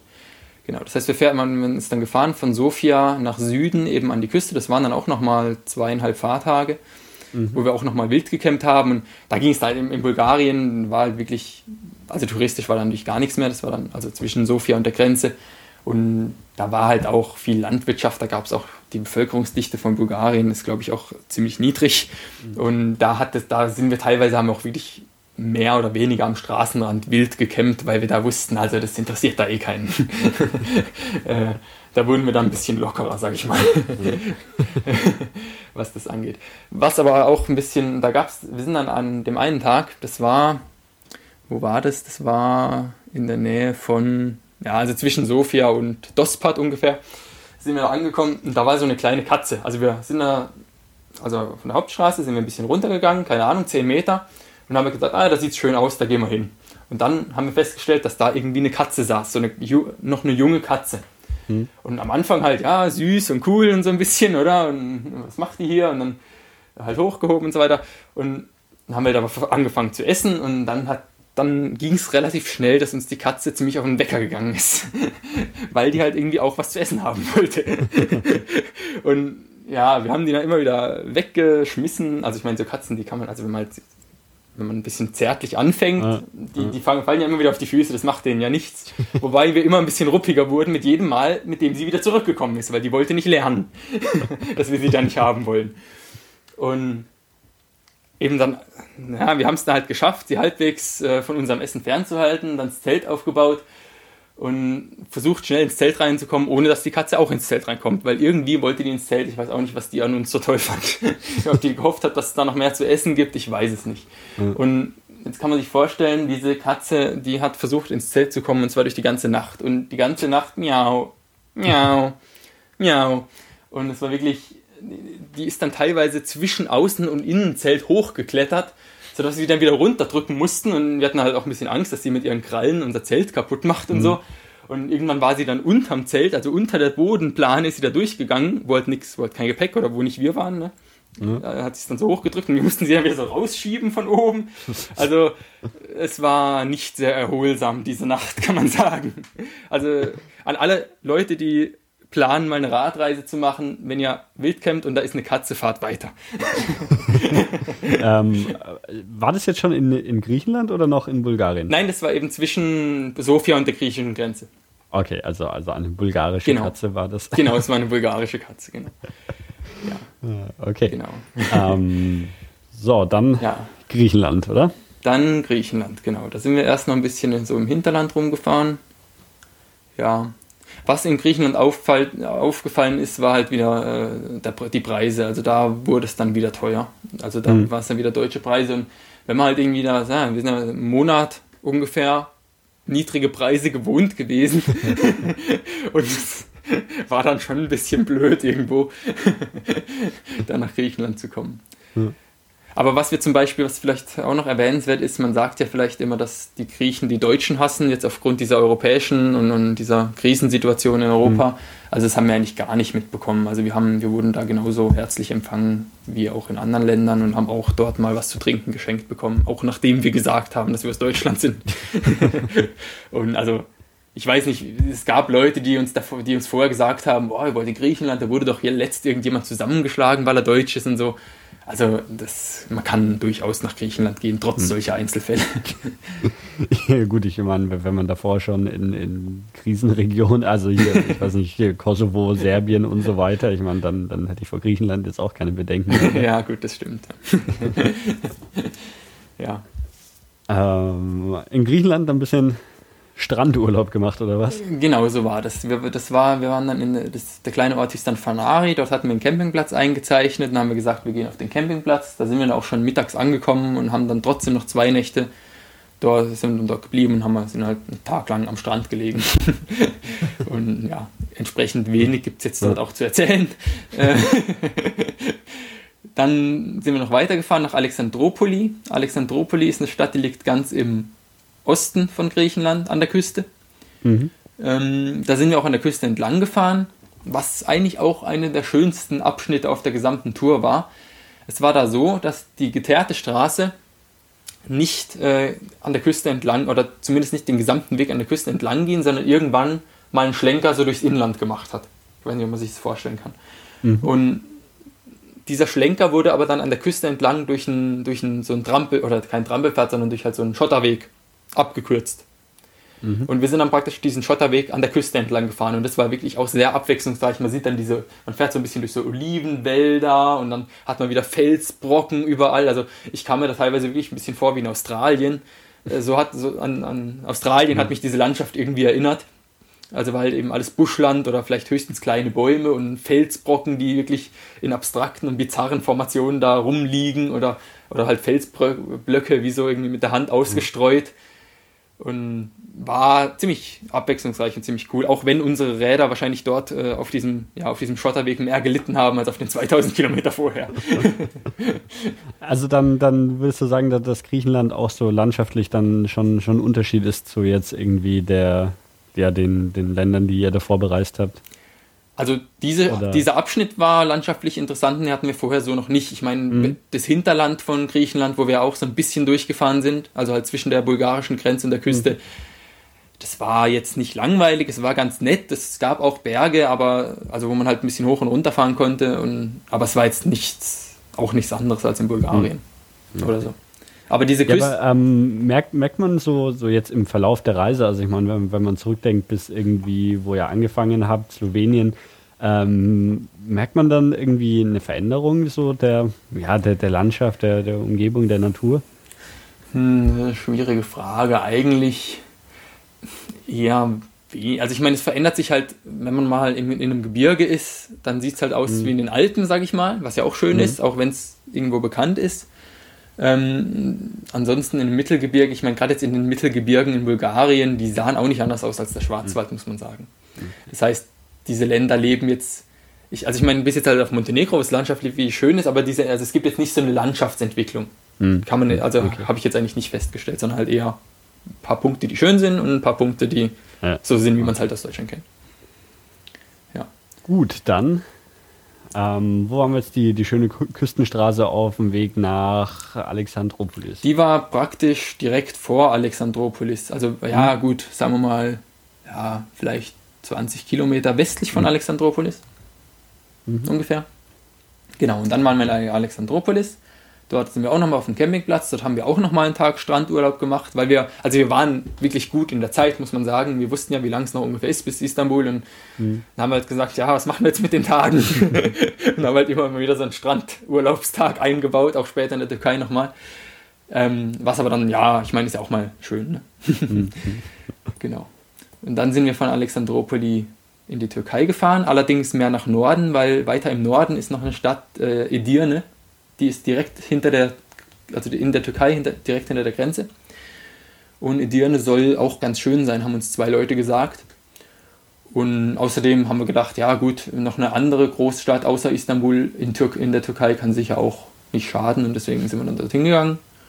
Und man muss sagen, das hat sich auch durchaus ähm, gelohnt.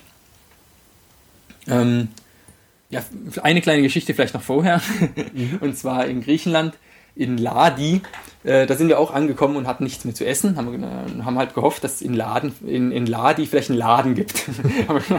Kommt ja ganz gut hin vom Namen. Haben allerdings dann keinen gefunden. Ähm, wir haben da auch gefragt, ob wir irgendwo auf, auf einem Grundstück schlafen dürfen. Die haben gesagt, na, nee. Dann haben wir gesagt, ja, okay, wisst ihr vielleicht wenigstens, ob es hier einen Laden gibt? dann haben sie gesagt, nee, aber es gibt einen Café. Ja gut, dann sind wir halt mal zum Café, haben halt wenigstens mal irgendwie was zu trinken gekauft, eine Cola oder so, haben uns mhm. dort hingesetzt.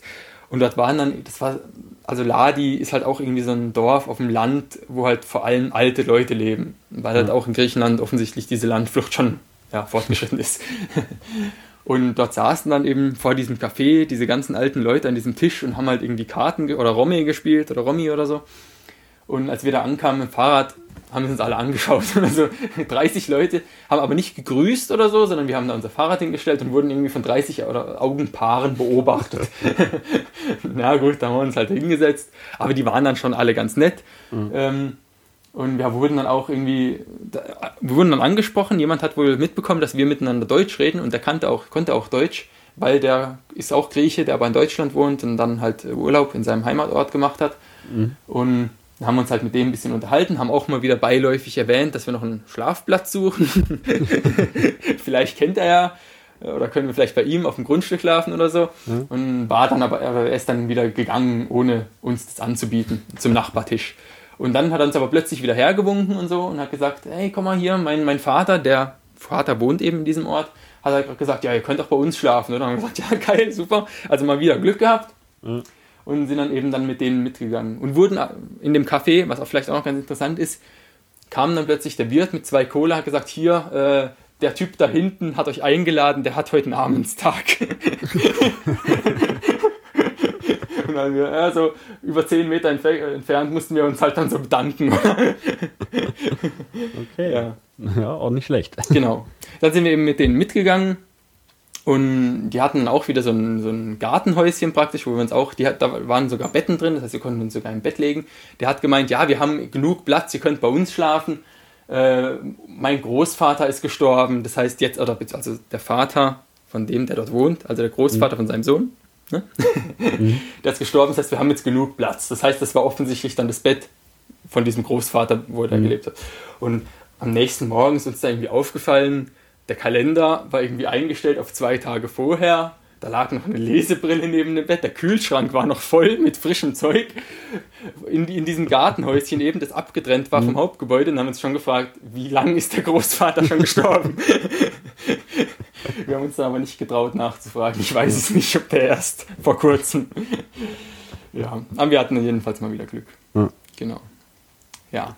Und wir haben da auch natürlich dann, also ich meine, wenn man sowas hat, dann da auch wieder Abendessen haben wir halt von denen auch gestört, durften oder wurden eingeladen zum Abendessen und auch zum Frühstück haben wir dann von denen bekommen, oder? Das ist natürlich dann immer die ideale Lösung, wenn man so irgendwo unterkommt. Ja, und dann, dann aber Türkei. Genau. Äh, Edirne, oder wie hieß der Ort? Edirne, genau. Das ist, also okay. Edirne ist schon auch eine äh, Großstadt mit 140.000 mhm. Ein okay. Einwohnern. Ähm, da haben wir uns auch überlegt, also wir haben da kein Hostel gefunden. Also wir haben vorher, glaube ich, schon mal im Internet irgendwo geschaut und haben da nicht wirklich ein Hostel gefunden. Deswegen haben wir gedacht, wir fahren rein und bleiben dann am Nachmittag in Edirne, fahren dann abends raus und suchen uns dann halt, sobald wir aus der Stadt sind, irgendwas zum Wildcampen. Mhm. Ähm, wir haben allerdings dann festgestellt, oder wir wurden dann dort angesprochen. Ich hatte seit Deutschland hatte ich so eine kleine Deutschlandfahne auf meinem Fahrrad draufkleben, damit man mhm. halt, weiß nicht, falls uns Deutsche begegnen, dass die erkennen, ja, dass die erkennen, dass wir auch aus Deutschland sind und dass wir vielleicht, ja, ist ja vielleicht ganz witzig, oder? Ja, ja. Und aber irgendwie wurde die nie erkannt. Und jetzt endlich in der Dirne hat sie mal jemand erkannt, nämlich Sunay, der uns eben wegen dieser Deutschlandfahne angesprochen hat. Sunay ist auch Türke, der hier Urlaub, also wir haben unglaublich viele Leute kennengelernt, die Urlaub machen, aber eigentlich aus Deutschland sind. Ähm, eben auch er kommt aus Edirne, mhm. also lebt aber mittlerweile in Deutschland und sogar sehr in der Nähe in Grenzach Wielen. Das ist noch kürzer, das sind 10 Kilometer von meinem Wohnort. also das war dann ganz witzig. Und ja, da haben wir dann halt auch mit dem geredet, natürlich auch mal wieder, weil es ja schon so gut geklappt hat, beiläufig erwähnt, dass wir noch einen Schlafplatz suchen. und ähm, genau, er hat dann auch gemeint, ja, also ich kann euch hier ein Hotel zeigen und so. Und haben wir gefragt, ja, Hotels sind halt teuer. Ja, also wenn ihr wollt, ihr könnt auch zu mir kommen. Und haben gesagt, ja, super, es läuft. und dann sind wir halt zu dem gegangen. Wobei, also der hat uns dann auch durch die Stadt geführt, was wirklich toll war. Er wusste auch viel zu erzählen und Edirne ist auch wirklich eine sehenswerte Stadt. Also man muss eigentlich sagen, es ist Istanbul in klein. Also es gibt da auch, also die Moschee ist auch groß, genauso wie in Istanbul, aber sie ist leer. Während in Istanbul halt vor allem mhm. viele Touristen dadurch geschleust werden, richtig. Und in Edirne ist die Moschee eigentlich genauso sehenswert, aber es sind halt keine Leute da oder halt wenige Leute. So dass mhm. es halt deutlich angenehmer ist. Und auch, es gibt da auch so ein Bazar, also ich weiß nicht, in Istanbul dieser Grand Bazar ist ja auch vielleicht bekannt. Mhm. Der ist in Edirne natürlich nicht ganz so groß, aber vom Prinzip her ist es mehr oder weniger dasselbe. Und die Fußgänger so. Also es ist wirklich auch mhm. eine sehenswerte Stadt, muss man sagen, und halt nicht so überlaufen wie Istanbul. Mhm. Und äh, da hat uns eben Sunay auch dann durch die Stadt geführt, uns viel gezeigt, wobei uns er, also ich meine, das war wirklich ja nett und so weiter, wirklich, wir waren ja froh, dass wir ihn kennengelernt haben, aber er war schon ein bisschen ein komischer Typ, muss man sagen. Also wir sind dann ähm, erstmal, nachdem wir ihn kennengelernt haben und gesagt haben, ja, wir wollen oder wir würden dieses Angebot gerne annehmen, bei dir zu schlafen, hat uns dann eben zu seinem Haus geführt. Da haben wir halt erstmal unser Zeug da abgestellt, sind dann hoch zu ihm in die Wohnung reingegangen und haben uns dann auf die Couch gesetzt. Oder er hat gesagt, ja, hier setz dich auf die Couch. Und dann hat er erstmal davon angefangen zu erzählen, in detaillierter Weise zu, also zu erzählen, wie sein Vater gestorben ist. Obwohl wir ihn gerade erst vor 10 oder 15 Minuten kennengelernt haben. Das ist eigentlich nicht so ein. und da war dann schon wegen der war, der hat wirklich total, immer so total traurig reingeschaut und ja, mein Vater, der ist dann, dann ist, dann irgendwie, der ist dann in den Nagel gestanden, weil er beim Bau gearbeitet hat und er wollte aber nicht ins Krankenhaus gehen und, und ja, also ich meine, ja, war ja, das interessiert einen jetzt halt nicht so wahnsinnig, oder? wenn man da jetzt halt erst, ja, wenn man sich halt erst kennengelernt hat, das war dann ein wenig seltsam. Und auch später, er hat uns schon ziemlich also ich will mal sagen, voll gejammert die ganze Zeit mit seinen Problemen, auch in Deutschland, dass er halt irgendwie beim Beruf schwierig hat, Kontakte zu knüpfen und so. Aber ich meine, das sind ja alles Sachen, die erzählt man eigentlich nicht Leuten, ja, die man gerade mal kennengelernt hat. Und ja, was auch sowas war, wir haben dann unten, der, der hat in einem Haus gewohnt und unten war so ein Laden, also war früher so ein Laden drin, aber der war jetzt leer. Also es war so ein, praktisch ein großer Raum, wo halt früher mal irgendwie ein Verkaufsladen drin war. Und dort haben wir uns halt hinlegen sollen oder haben uns halt hingelegt mit unseren Isomatten in diesem großen leeren Raum im Erdgeschoss, was ja okay war. Ne? Ich meine, es war immer noch besser als alles als, als, im Zelt. Und da war dann auch hinten so ein Klo drin, wo man, wo dann schon mit Spinnenweben und so überlaufen war, wo es total drin gestunken hat. Und er hat uns auch gesagt, ja, also die Spülung, wenn ihr da spült, also da kommt kein Wasser, haben wir dann, also genau, wir haben gefragt, was ist, warum kommt da kein Wasser? Und da hat er gemeint, ja, ähm, da muss man erst aus dem Zimmer raus und dann den Hauptwasserhahn andrehen, weil sonst läuft das Klo über. Und das heißt, jedes Mal, wenn man spülen muss, muss man raus, den Hauptwasserhahn andrehen, spülen und dann wieder schnell den, Hauswasserhahn, äh, den Hauptwasserhahn abdrehen, damit eben nicht das Klo von Wasser mit Wasser überläuft. Und naja, das haben wir dann nicht gemacht. Also wir haben dann gesagt, also äh, ja, spülen bringt auch nicht mehr viel bei dem Klo. Und ja, es war auch ein wenig skurril. Er hat uns dann auch, ähm, er hätte, er, er sagt dann, ja, ich wollte, ich hätte euch ja gern gefragt, ob ihr duschen wollt, weil, aber, also unten gab es halt keine Dusche, aber mhm. meine Mutter, die, er lebt noch, bei, also er lebt dann bei seiner Mutter, solange er eben da im Urlaub mhm. ist. Meine Mutter, die ist ein bisschen streng und ja, die will euch nicht duschen lassen und so. Und also bitte nicht falsch verstehen. Er hat immer bitte nicht falsch verstehen gesagt. Alle zwei mhm. Minuten. Bitte nicht falsch verstehen aber ich kann euch da leider nicht, also ne, meine Mutter ist ein bisschen streng, das geht, wir haben, klar, ich meine, kein Problem, oder? Ich meine, wir haben eh mhm. eh schon mehr, als wir wollten. Und mhm. am nächsten Morgen wurden wir dann zum Frühstück eingeladen, da durften wir dann, oder sind wir dann hochgegangen und die Mutter, hey, wollt ihr nicht duschen? Dreckig, ist schmutzig, ist doch nicht gut und so. Und wir, hä? das hat er uns aber anders erzählt. Also da, also er war echt, also, also er war irgendwie, also er war schon einfach ein komischer Typ. Aber wie mhm. gesagt, ich meine, wir waren froh, dass wir ihn getroffen haben, das muss man absolut sagen. Ja. Er hat uns die Stadt gezeigt und es war wirklich äh, toll.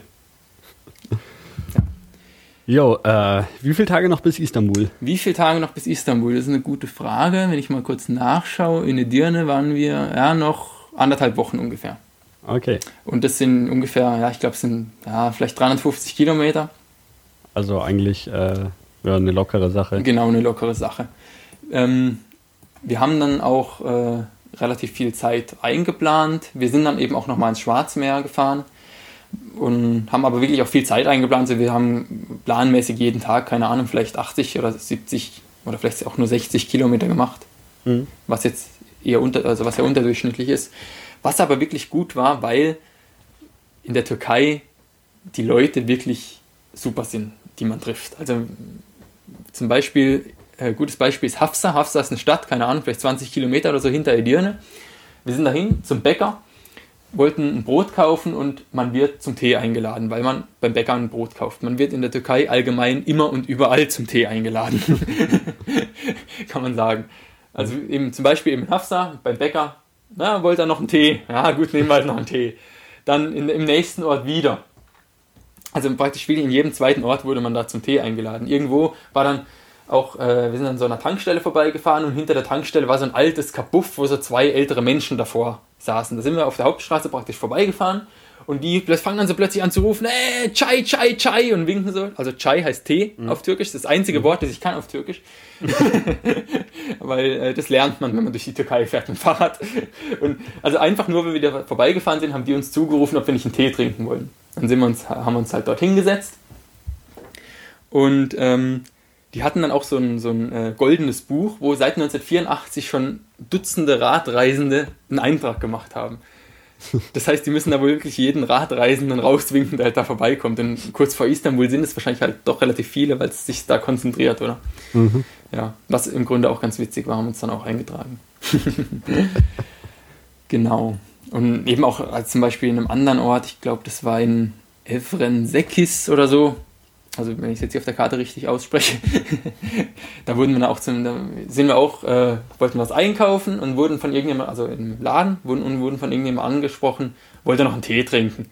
Und dann, ja gut, trinken wir noch einen Tee, wir haben ja Zeit, wir haben ja, wir haben es ja locker bis Istanbul. Mhm. Und ich hatte meinen Tee nicht mal ausgetrunken, da kam schon der Nächste und hat gefragt, ob, ja, ich habe hier ein Restaurant, äh, ein Restaurant, wollte nicht was essen gehen. Und ja, sind wir halt was essen gegangen, gab ein Dönerfleisch mit Tomaten und Brot und auch umsonst, also einfach so. Also okay. die sind einfach nett gegenüber Touristen. Ne? Mhm. Ja.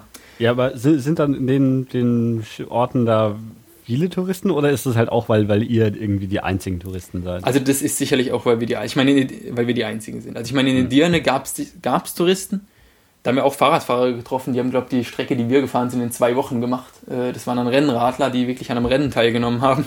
Hm, okay. Ähm, also da gab es schon Touristen, aber klar, also jetzt da, wo wir das zum Essen eingeladen wurden, da gibt es keine Touristen. Ja, ja. In Istanbul wird man, da rufen sie auch alle Chai, aber da kostet es halt. das ist halt der Unterschied. genau. Ja, dann sind wir, genau, dann sind wir an die Schwarzmeerküste gefahren, haben dort mhm. auch noch einen Tag Pause gemacht. Wo es aber auch, also da haben wir auch wild gecampt, einfach so am Strand, was ja auch ganz interessant ist, was kein Problem war in der Türkei. Ähm, ja. Und dann nach Istanbul rein. Und dann nach Istanbul rein, genau da war auch, also kurz vor Istanbul hat natürlich dann auch der Verkehr äh, stark zugenommen und ich weiß auch nicht, also vor allem LKWs und vor allem auch Kipplaster, so dass es extrem staubig war dort. Also ich habe wirklich das Gefühl, mhm. in dieser Region wird Stein und, und Sand für die ganze Türkei abgebaut, weil wirklich ein Kipplaster mit, ihr, mit, seinem, mit seiner Steinladung nach dem anderen an uns vorbeigefahren ist. Ich, ja, ich habe das Gefühl, okay. ja, die bauen das dort ab und transportieren es dann in die gesamte Türkei.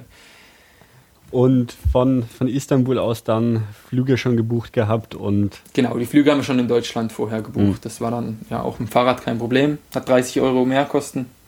Ja, mhm. verursacht mit dem Fahrrad, das ging dann ganz gut. Okay. Genau. Ähm, also an der Stelle auch nochmal der Hinweis: Vor ungefähr zwei Monaten habe ich eine Episode über Istanbul aufgenommen mit dem Walter, der irgendwie auch, er der schon, schon zweimal in Istanbul war und wir da die Stadt detailliert besprechen. Weiß nicht, wie viel hast du dir von, von Istanbul noch angeschaut? Ähm, also wir waren schon noch fünf Tage da, aber okay. ich denke, so das meiste, was ich jetzt zu erzählen habe, hat äh, Walter wahrscheinlich auch schon erzählt. Mhm. Also ja, was man sagen, also ich meine klar, blaue Moschee, aber ist natürlich schon schön. Also was ich jetzt so sagen könnte, allerdings, äh, ich weiß nicht, ich glaube, einen halben Kilometer weiter steht eine Moschee, die ist genauso groß und ist halt genauso leer wie die in der Dirne. Ja. Insofern, ja. Aber ja, man muss es natürlich gesehen haben, wenn man in Istanbul war. Ne? Das ja. Ist ja war, war die in, in, Istanbul, um die Sachen anzuschauen, dann mit dem Fahrrad unterwegs, weil ihr die Fahrräder eh schon dabei hattet? Äh, oder doch dann da irgendwie lieber zu Fuß oder öffentlicher Nahverkehr? Ja, ja, also da sind wir nicht mit dem Fahrrad gefahren. Da sind wir einmal, wir sind halt einmal reingefahren natürlich bis zum Hostel mhm. und dann sind wir nicht mit dem Fahrrad gefahren. Ne? Äh, hattet ihr das Hostel schon ausgesucht oder einfach mal irgendwie ähm, nach Istanbul reingefahren und geschaut, wo, wo, können wir pennen? Das Hostel hatten wir in Griechenland uns rausgesucht, äh, weil wir da gehört haben, dass es wohl gerade zu dieser Sommerzeit ähm, eng sein könnte in Istanbul. Also normalerweise haben wir uns Hostel eigentlich nie vorher rausgesucht. Also wir hatten Lonely mhm. Planet dabei oder so, aber wir haben trotzdem nie vorher gebucht. Mhm. Ähm, Außer eben in Istanbul, weil wir da eben gehört haben, dass es wohl voll ist. Deswegen haben wir dann eben in Griechenland dann übers okay. Internet gebucht, was aber, also ich glaube, unser Hostel war nicht voll, also es wäre wahrscheinlich nicht nötig gewesen. Ja. Na gut, das ja. waren jetzt acht Wochen, oder? Das waren jetzt acht Wochen ungefähr, genau. Also ja, 58 Tage. acht, Wochen okay. und, acht Wochen und zwei Tage. ja, äh, sehr interessant. Also ja. du, du, hast ja auch diese, diese coole Google Maps-Karte äh, gemacht, die ich jetzt hier nebenbei immer offen hatte, wo ja. die einzelnen Tage und die Routen und alles eingetragen ist, wo man das nachschauen kann. Die werde ich auf jeden Fall mit dazu verlinken. Ja, kannst du gerne machen. genau, ich weiß nicht, vielleicht ähm, auch, also ja. ich habe auch so einen Dropbox-Ordner gemacht, wo man vielleicht, da wo ich auch Fotos und so, also falls, falls jemand mhm. interessiert, kann man auch den Dropbox-Ordner verlinken. Ja. Genau, ja, ich, klar, ich, ich verlinke es auf jeden Fall mal. Ähm, genau. Und wer, wer Lust hat, da, da tiefer einzublicken, kann sich dann die Karte und Fotos und alles anschauen. Genau, sollte es Leute geben. Ne? mal schauen. ähm, ja, haben wir noch was vergessen? Ja, ich weiß nicht, soweit fällt mir jetzt so eigentlich nichts ein, wenn du keine Fragen mehr hast. ähm, nee, aber wenn, wenn du dann, dann de deine Route fortsetzt, wenn es dann mal nach Baku geht oder weiß ich nicht, du mit dem Fahrrad dann Afghanistan und was durchfährst, melde dich auf jeden Fall wieder. Ja, mache ich auf jeden dann Fall. Dann machen, machen wir eine Fortsetzung. Alles klar. Genau, und ähm, ansonsten danke für dich. Äh, vielen Dank fürs Zuhören und ich sage bis zum nächsten Mal. Tschüss. Danke auch. Tschüss.